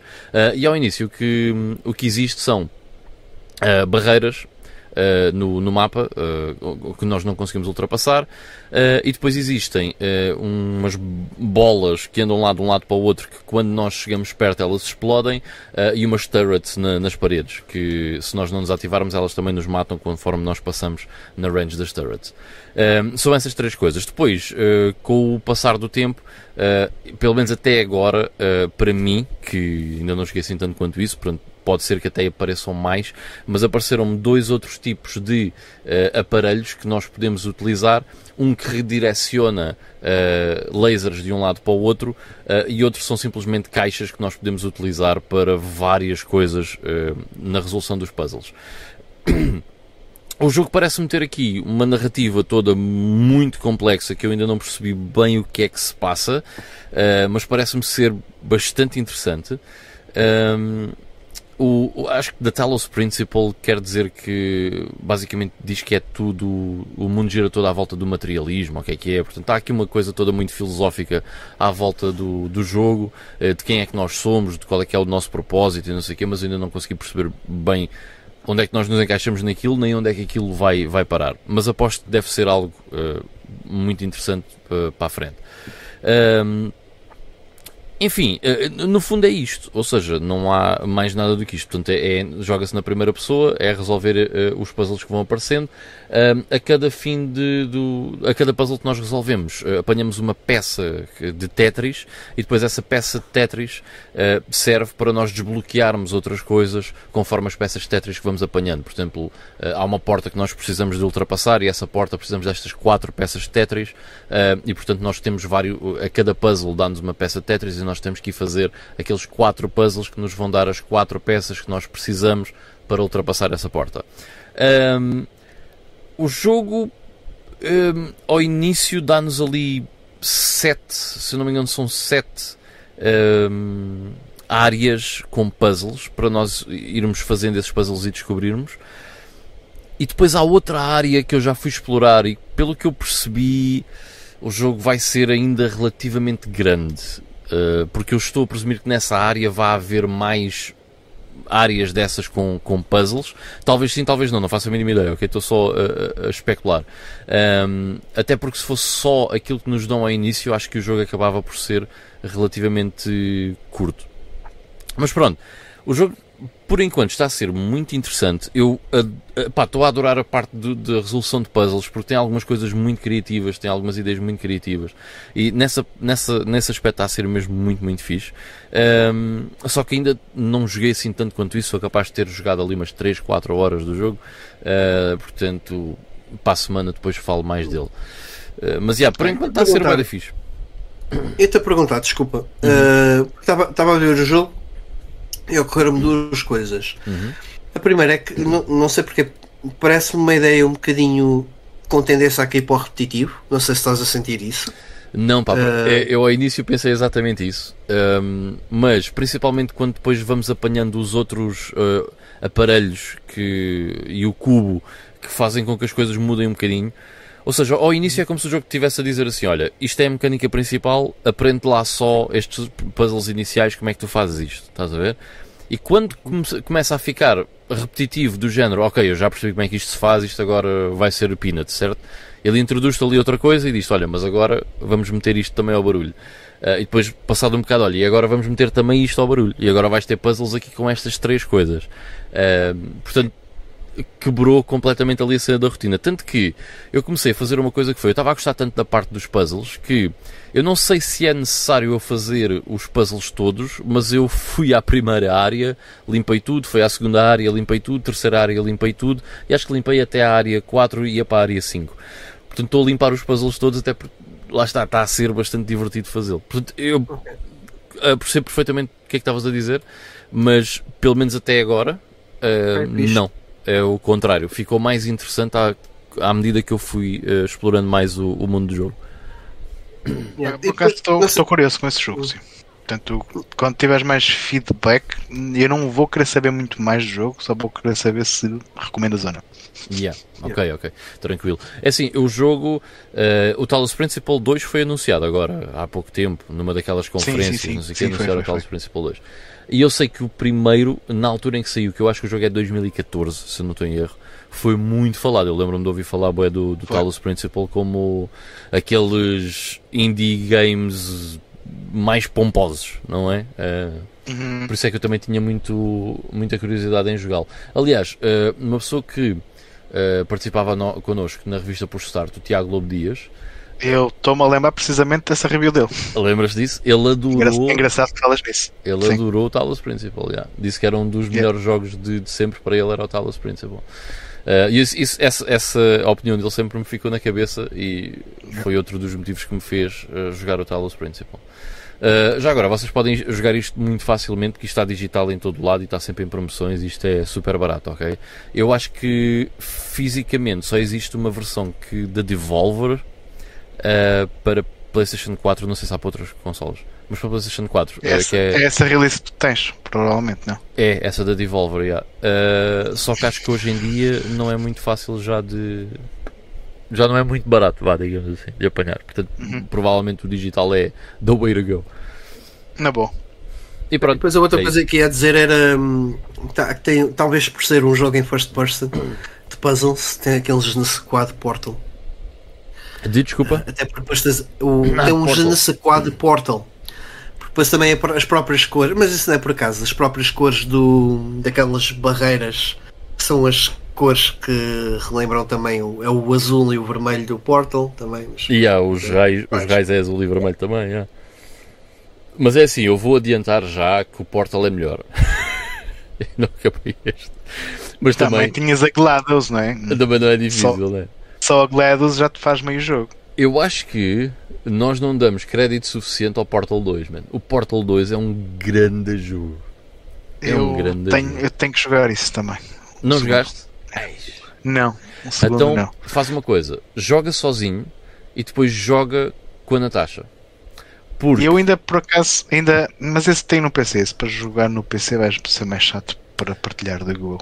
Uh, podes fazer uma coisa, ela pode jogar na PlayStation 3 e tu no PC, porque conseguem jogar ao mesmo tempo. Ah. Ou vice-versa. Ok? Não, mas se der. Mas dá para ter eh, multiplayer local no PC? Não. Provavelmente não. Não sei, meu. Eu, eu, por acaso, quando joguei na altura com a minha namorada, eu joguei na PS3 porque estava mais habituado ao comando e ela jogou no PC. Yeah. Ok. Pá, é um jogo fabuloso, meu. brutal. Mesmo muito, muito bom. Se vocês gostaram do an- primeiro, o segundo é só 30 vezes melhor. É espetacular. Sim, eu, eu adorei o primeiro. Atenção. Ok, e é Antes isso. Não tenho mais nada a- para o meu Playing Now. Ah, pera. Antes de passar a. ah, Não, diz. desculpa. Uh, tenho uma coisa que Ah. gostava de referir. Yeah. Fui ver o Oppenheimer, ok, ao cinema hoje. Lá, lá, lá, lá, lá, lá, Não vou dizer nada, vou só dizer. Podes dizer, a gente sabe como é que Depois aquilo também a funciona. história, né? a O- história o depois aquilo retrata uma coisa real, né? Mas Certo. incrível, ok? Uh, vão ver, porque estão a ver quando vocês dizem, ah, mas eu vi o Jurassic Park no cinema e não sei o que, não sei o que mais. Daqui a 30 anos vai haver as pessoas, ah, mas eu fui ver o Oppenheimer ao cinema, porque eu acho que o Oppenheimer é desses filmes, ok? É, é- Sim. É para se ver em cinema. e está lá no topo. Pá, eu- há muito tempo que não vi um Não, filme. no topo, desculpa, mas está o filme da Barbie. Eu há muito tempo que não vi um filme tão bom como Oppenheimer. E a única co- eh, coisa que eu quero dizer sobre o filme, sem eh, dizer nada sobre a história em si, ou do que é que acontece. ehm, eu, não, eu, não, eu não ligo muito a realizadores e não sei o quê, porque eu não, conheço muito da cena de filmes, certo? Eu gosto de ver filmes, mas não, não sou conhecedor nenhum da cena de filmes. Mas, e nem conheço muito bem aquilo que o Christopher Nolan fez, para ser sincero. Eh, eu perguntei à minha namorada o que é Ele que ele tinha conhecer. feito. Pronto, fez os Batman, já, ok, tranquilo, e fez o Caga Memento. nisso. Mas, pronto, Fez, fez o Inception, fez o Interstellar, que é outro daqueles filmes que eu posso dizer. Olha, eu fui vê-lo ao cinema. o Interstellar também fui ver ao O- cinema e é o muito Dunkirk bom. Uma também é dele. Ehm, mas isto para dizer o o quê? Memento que foi ser a primeira grande obra do gajo, é do caraças. O momento também, sim, sim, O sim. Memento, já, E o o Memento é Prestige também é dele, não é? bom. O Prestige também é dele, sim. É. O terceiro passo também é grande filme, não? O homem conseguiu pôr uma história ehm, em 3 horas, uma história muito complexa, em 3 horas, ok? Em que é um filme que não, não tem ação, ok? É, é um filme sem ação, certo? Uma coisa quase documental em 3 horas e não teve um único momento chato. E foi sempre a abrir. E as 3 horas passaram há muito rápido. Eu tenho a certeza que vou adorar o filme, até porque gosto bastante da temática. Pá, e Yeah. tendo o toque dele na realização, para mim não precisam dizer mais nada. absolutamente sublime. Uh, por favor, vão ver. Vale mesmo muito a pena. Olha, eu, eu hoje, hoje, hoje à tarde estava a falar com o Ivan, por acaso comentei isso com ele, que foi. O Nolan, eu não, eu não gosto de filmes de, de super-heróis. Yeah. O Nolan é o gajo que me faz colocar a trilogia do Batman como um dos melhores filmes de sempre. ok? Sim, sim. Man, não. O gajo, o gajo é genial, o gajo é muito bom fazer filmes. Eu Pá. gosto muito, muito. I agree. E é- era só isso que eu queria dizer. Epá, é mesmo Ok. sublime. Go watch it. Mas antes de passar a, a palavra a ti, Ivo, só vir aqui aos nossos comentários. A malta É isso. Passa que está a dizer, está a dizer os, os seus já planos. temos aqui alguma atividade. É, o Vitor Costeira diz que esta semana só jogou o Castlevania Symphony of the Night para o Sega Saturn. Há quem diga que é a melhor versão, ou a versão mais completa, não é? Qual, qual? Aliás, qual? é mais completa. Tem mais conteúdo, sim. É, sim. Ah, é da o Sega? Saturn. O Symphony of the Night. O Ah, o Symphony of the Night. of the Night. É pá, não, man. Não me venham com tretas. Não é... A versão tem mais conteúdo. É a versão Não- que tem mais não é- conteúdo, sim. Mas a versão mas não é é tem a melhor performance, sim. Yeah, a versão de PlayStation. Uh, e o João Marques diz que. Eu não estou a dizer que o, que o João Costeira. O Vitor, aliás, que o Vitor Costeira disse isso. não, não, não, quem não. diga isso. Não, não é, não é isso que eu estou a dizer. Uh, o, o, o pessoal é que costuma muito ter a mania de dizer que a versão de Sega Saturn é a melhor versão. Pá, é que tem mais conteúdo, tem mais um personagem, tem mais uma área. Mas em termos de, de, de jogo em si, da performance do jogo, a versão de PlayStation é, Yeah. é bem melhor. Porque é engraçado porque a Saturn, a nível de máquina 2D, é bem mais capaz, é capaz de fazer muito Yeah. melhor.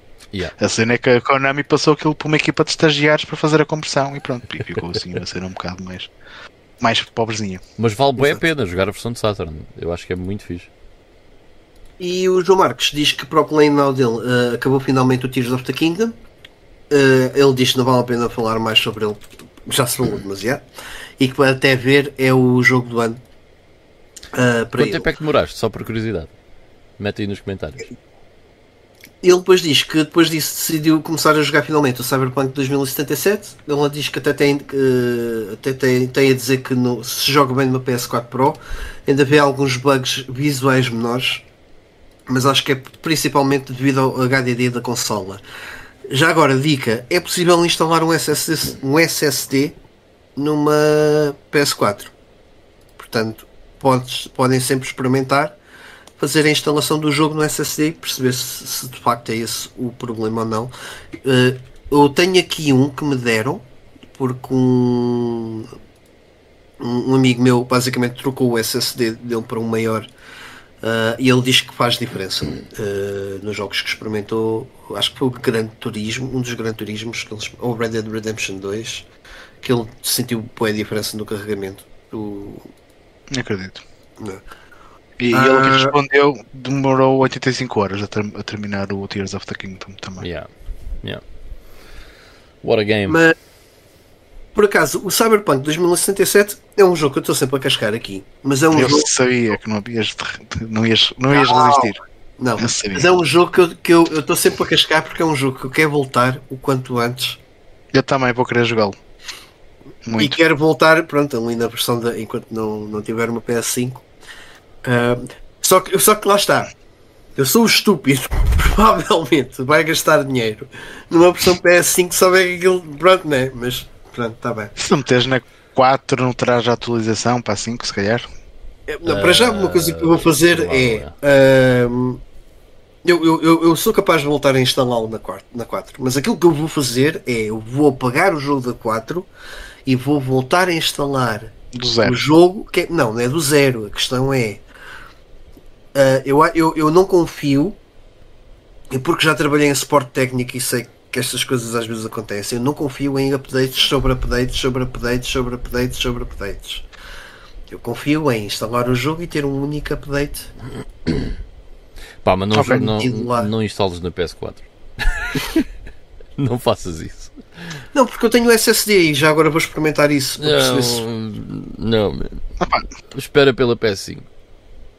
Espera para teres uma. se- eu, eu sequer também te recomendava fazer isso. Eu vou jogá-lo no PC, portanto não, não acho que não vou Repara, ter é um jogo que eu já acabei. A questão é, eu quero é É tu fazer acabaste mesmo? Eu pensei, eu pensei que tivesses mesmo desistido daquilo. Não, eu, eu levei o jogo até ao fim. Eu, eu, em experimento, mas fui. Fiz Ok, pá, aí ok, três. Fiz um. Não fiz os finais todos, atenção. Ok, Pai, quatro ok. finais, uma coisa assim do género. Ahm, mas eu quero fazer é as sidequests todas, quero explorar aquilo tudo. Ah, e pronto, enfim, eu gost- porque eu gostei do jogo, no fundo eu gostei. Mas pronto, O jogo é Ah, é, o- que foi. Eu adoro o Cyberpunk. E, e quero jogá-lo outra vez. mas, mas, mas desculpe, mas eu custa-me. Tens razão, o jogo é muito bom. Mas custa-me dar créditos ao jogo quando eles fizeram. Quando a, a CD Projekt Red fez o que fez com aquele jogo. Não, já, devia ter é, feito. aliás, tu tens toda a razão, ok? eh, Sim. Mas é. Por isso é que eu Nada gostava que tu jogasses o jogo outra vez na P- numa PS5, vá. Eu, eu vou fazê-lo outra vez na Xbox Series X porque tenho a versão da Xbox, mas eh, acho que merece. eh, acho que o jogo neste momento merece eh, um- uma segunda oportunidade, uma segunda playthrough da nossa parte. Porque eu, como tu, também sofri muito com a performance do jogo. Menos, menos porque tinha uma One X e a One X estava bem mais optimizada, mas mesmo assim sofri muito com a performance do jogo. Ahm, Eu e pensei com que os tivesse jogado todos. no PC depois também. Uh, experimentei, Sim. não joguei o jogo na totalidade no PC, experimentei no PC e estava tranquilo no PC, não havia stress, sinceramente. Aliás, vocês, sabem, E era vocês lembram-se qual era a melhor versão para se jogar ou não? Stadia, Yeah. yeah, era a versão do Stadia. yeah. Um, mas eh, eu acho que a expansão sai agora em outubro Sai, sai, sai, novembro, uma coisa assim do género. Outra expansão? Sai este ano, sim. Não, é A expansão. a expansão, ok? Ainda- Ah, é a expansão. Ah, porque É. a expansão só tinha sido anunciada. Ok. Sim. Portanto, é uma expansão que ainda dizem que é bué da grande eh, e eu Yeah. estou Eu a estou à planear. espera dessa expansão para, para, para jogar tudo de uma vez só também. Exatamente. Foi o que eu fiz com o Witcher 3, basicamente. Eu joguei. Foram 200 horas do Witcher 3, mas joguei o jogo base e as expansões. Yeah. Ah, portanto, Ivo, o palco é Eu. teu. Conta. O palco é meu, ah, mas também não me vou alongar muito, porque esta semana também não joguei assim tanta coisa quanto isso, pelo menos coisas diferentes. Ah, joguei um, um bocado mais no Power Stone 2 da Dreamcast, que já falei assim muito, muito por alto ah, no, no podcast da semana passada. Perdão. E, e o, o Power Stone 2 é bem mais intenso que o primeiro. Estás para já porque tens quatro gajos à pancada de um lado para o outro ah, numa arena em 3D. E outra coisa que é muito diferente em relação ao primeiro jogo é que as próprias arenas são agora bem mais dinâmicas. Por exemplo, no gameplay que tu estás a passar, Ivan, Uhum. esta é uma arena em que tens dois submarinos que estão ali, e- eles emergem e submergem no oceano, e tu vais ter que andar a saltitar de um lado para o outro, e depois podes eh, sentar-te nos canhões e disparar aquilo sobre, para, para os outros lutadores e não sei o quê. Mas se tu demorares tempo demais nesta arena, hum, eles vão chegar a um ponto em que vão bater num, num iceberg e depois o resto do, do combate é tudo feito ali já em terra. Portanto, Ok. as arenas vão mudando muito ao longo do jogo, engraçado. que também dá ali uma. uma dá-lhe uma dinâmica diferente e, e acaba por ser também mais divertido por causa disso. Uh, mas a cena das mecânicas do jogo é mais ou menos semelhante. Tens agora muito mais armas e itens que tu podes apanhar. Pá, é como se fosse um Super Smash Brothers, uh, mas uh, numa, numas arenas em 3D. Uh, em que tu vais ter na mesma acesso a bué de itens e de armas que podes usar também para desancar nos inimigos. A cena é que também podes uh, colecionar toda uma série de, de pedras preciosas, de cristais coloridos, em que tu sempre que apanhas três, o teu personagem transforma-se numa versão tipo Power Ranger melhorada em que tu consegues depois fazer uma série de specials enquanto tiveres esse poder ativo e tiras muito dano uh, aos teus adversários. E o modo arcade depois também é mais dinâmico porque tens os combates de 4, todos contra todos. Sobrevivem dois e ocasionalmente tens alguns níveis em que tens bosses em que esses dois que sobreviveram no combate anterior agora têm de cooperar para derrotar o boss. O jogo tem assim um bocado essa, essa mecânica também e acho que está tá engraçado. E depois o port da Dreamcast tem outros modos de jogo uh, adicionais que eles criaram uh, propositadamente para a Dreamcast, algo que não tinha acontecido com o primeiro Power Stone, que é um porto muito mais direto. Eles aqui meteram também mais algum conteúdo. Embora não tenha explorado muito, eu foquei mais no, no modo arcade. Parece um, Um, jogo bem mais interessante que o primeiro, meu, sinceramente. Sim, sim, sim, sim. sim. O facto de estas duas mudanças que eles fizeram uh, tornou a cena muito mais muito mais interessante e caótica também. Pá, É um jogo divertido ter- para, para se jogar com amigos, de certeza, numa festa. Pois é isso. Este jogo deve ter vendido bué da mal, vou eu presumir. Uh, Porque o primeiro estava só numa dizer- Dreamcast. Isto é mais. né? Sim, sim, sim. O jogo sai em arcade, tanto um como o outro. Eles saem na Naomi, Hum, nas Ok. arcades, e depois é, por isso é que serem convertidos para a Dreamcast foi só uma, uma trivialidade. ok. Mas sim, eh, o Power Stone 2 é um bocado mais caro que o primeiro, pelo menos cá na Europa. Portanto, presumo que não tenha saído em números tão grandes como o primeiro jogo. Pois deve Sim. ter vendido relativamente mal. Yeah. O que é uma pena. O Eh, jogo é de que ano? Já é late release ou. 2001, talvez, ou 2000? Sim, já é kinda late, deixa eu ver. Pois para a Dreamcast. Mas se bem que 2001. Capaz de ser ainda- 2000. Não, é capaz de ser 2000. A, Dream, a Dreamcast foi descontinuada em 2001. Ainda tiveste jogos para que saíram no ano seguinte, mas Sim. ela oficialmente foi descontinuada cá em 2001. Mas é capaz de ser para aí 2000. Então, A cena é que a time frame da 2000. Dreamcast é tão pequena, não é? É. que 2001 não parece assim muito tarde. não, não, não. Mas, mas sim, tiveste jogos a sair no Japão até para aí 2006 ou lá o que é que foi. Mas, mas o, a console em si já tinha sido de- descontinuada já, já muito antes Yeah. disso, é verdade. Mas pronto, avançando, joguei também na PC Engine, uh, aliás, até foi uma versão Turbo Graphics uh, do Ninja Spirit, ou como na versão portuguesa que eu tenho, Espírito Ninja. Portanto, voltando àquele, àquele ponto que tu tocaste, Mike, a ver jogos que no mercado europeu que às vezes eram distribuídos por empresas pequenas, Yeah. os jogos de TurboGrafx uh, em Portugal, de certeza que foram distribuídos assim por uma, uma empresa desse género. Tens aí essa Eh, capa? Diz? Tens aí essa, essa capa? Dá-me um minuto. Espírito Ninja. é Eu- bom. Eu quero ver isso. Não sei se tu queres ver isso, Ivan. Eu já vi, mas eu já quero. vi. Mas, Ah, tu já eh, viste? Já. Mas eu acho que vale a pena mostrar para quem nos Vale, vê em vale, vídeo. Estou aqui. Sim, Ok. tem- a, capa, a capa é igual. A cena é que se tu vês atrás, opa, Sim. isto Espírito aqui está espelhado do meu lado, é Espírito Ninja, Ok. tem aqui a distribuidora e tudo. E para além disso, eles traziam também um manual em português de Portugal e aqui atrás tem aqui engraçado outros lançamentos deles. Ah, portanto, todos estes Ok. jogos aqui onde ter saído no mercado nacional. Engraçado. Acho piada que não traduziram Blazing Lasers. Não, É tipo, como é que a Não. gente vai traduzir isto? não, não. Eles não, não tinham o dicionário com eles, não sabiam o que é que se Gladiador significava. Tático Vex. Muito bom. Mas pronto.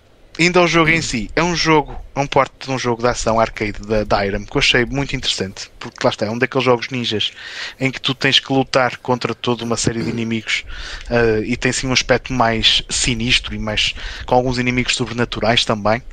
Ahm, pá, é um jogo com mecânicas algo simples, um botão para saltar, outro botão para atacar.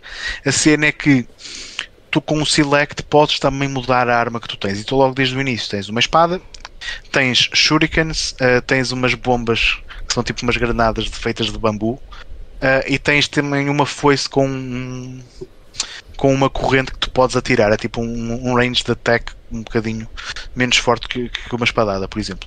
Eh, e depois vais apanhar também uma série de power-ups que te podem tornar essas armas mais fortes ou então clones ninja que replicam todos os teus movimentos e acabas também por duplicar ou triplicar o teu poder de ataque se tu conseguires manter um ou dois clones ninja vivos uh, o tempo suficiente. Uh, e depois o jogo tem toda assim uma, uma estética assim mais dark que eu gostei bastante. É fixe. Uh, pá, diz? É fixe, é fixe. Estava aqui também a, Yeah, yeah, agora yeah, a tomar yeah, atenção. É, é muito Os bom. ninjas parecem piratas, não é? Um É mais ou menos, Um é. alguns. alguns. Eh, mas depois tem- tens. Depois é um daqueles jogos em que tens inimigos a virem de todos os lados. Pá, e, e tu tens dois modos de jogo. Tens o modo PC Engine, que é um modo mais fácil, em que tu tens uma barra de vida que te permite levar 5 pancadas. Mas muitos dos inimigos, em metade deles, com um, um único golpe, também te matam. E tens o modo de jogo arcade, que é mesmo como arcade, levas um golpe, morreste, perdeste uma vida. A cena é que o jogo tem contínuos infinitos, portanto, uh, com alguma perseverança vais, vais acabar por, por chegar ao fim. E alguns, alguns segmentos do jogo em que eles obrigam-te tipo, a andares pelo teto, tens, tens um nível em que tens mesmo que saltar para o teto, mas não é bem uma cena de gravidade invertida, é uma, é uma habilidade ninja qualquer que o teu personagem tem. Uh, e no fim desse nível depois tens que andar ali a fugir no meio de inimigos por umas rochas que te estão quase a esmagar e tu quase não tens mesmo tempo para não, não tens grande margem de falha mas de resto é um jogo que, que se vai jogando bem e se tu conseguires ter os power-ups das tuas armas ninja uh, tu consegues ficar mesmo muito poderoso e há alguns bosses em que tu tens mesmo que tirar partido desses power-ups para, para, para os conseguires lim- limpar o sebo uh, de uma forma mais, mais eficiente um, Pá, e é um jogo que visualmente tem, tem um aspecto assim muito dark que, que, que gostei bastante. É um jogo de ação muito porreirinho uh, para, para uma Turbo Graphics. De resto, Barata a versão de PC Eh, Engine, não? Desculpa? A versão de PC Engine é barata? É- Não, Não?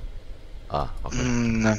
É, este, este também não foi muito barato, mas foi um, um presente de aniversário que comprei para mim mesmo, mas estava mais ou menos ao mesmo preço da, da versão de PC Engine. Portanto, acabei. Ok.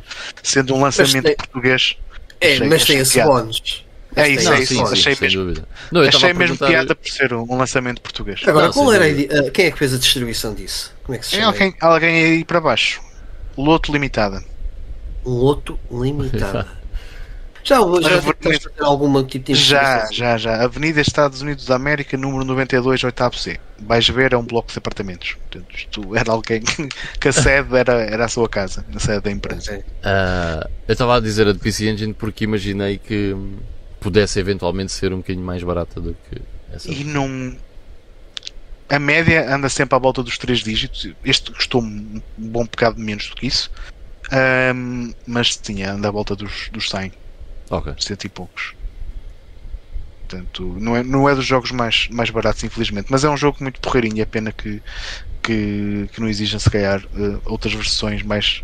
Tem- Tens versões para, para os Amigas e esses Spectrums da vida e não sei o que devem ser horríveis. É, é, pois, Uh, e, e depois também tiveste uma versão para o Game Boy uh, a preto e branco, que também acho que foi programada pela Irem, que também acho que está muito fixe. Mas essa é exclusiva japonesa e também não deve ser nada barato.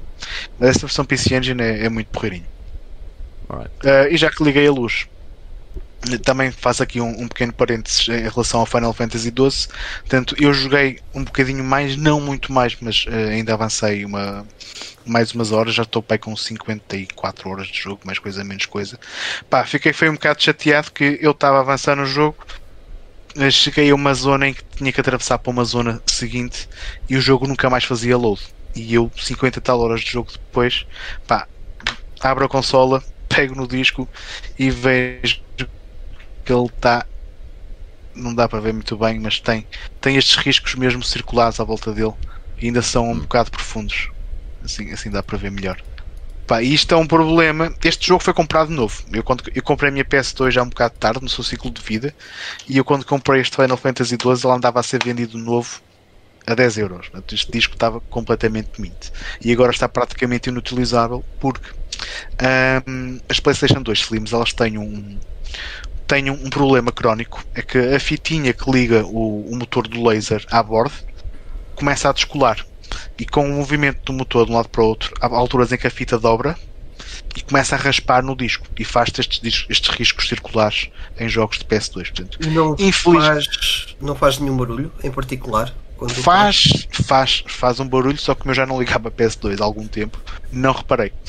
Achei que fosse o barulho dela normal, mas sim, faz, faz um barulho um bocadinho diferente do raspar. Portanto, infelizmente todas as minhas PlayStation 2 são slims, portanto, mais tarde ou mais cedo as outras também vão acabar por, por ter este problema.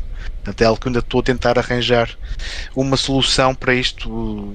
Acho que se tu conseguires colar aquilo de certa forma num sítio mesmo Uh, muito específico, consegues resolver o problema, mas ainda, ainda não, não investiguei muito um, o que é que eu ia fazer em relação a isso.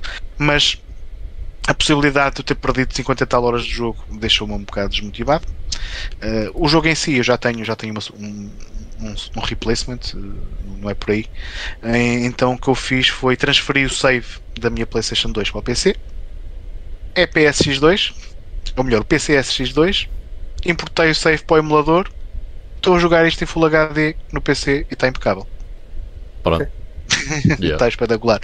Tens, tens algumas notas que nas, nas cinemáticas, nas cutscenes, às vezes há ali coisas que te perdem ali um bocado de qualidade. E eu, eu tinha estado a jogar isto numa, numa Sony Trinitron num, num CRT e este Final Fantasy XII numa PS2 fica lindíssimo num, num CRT Yeah. com um cabo em condições.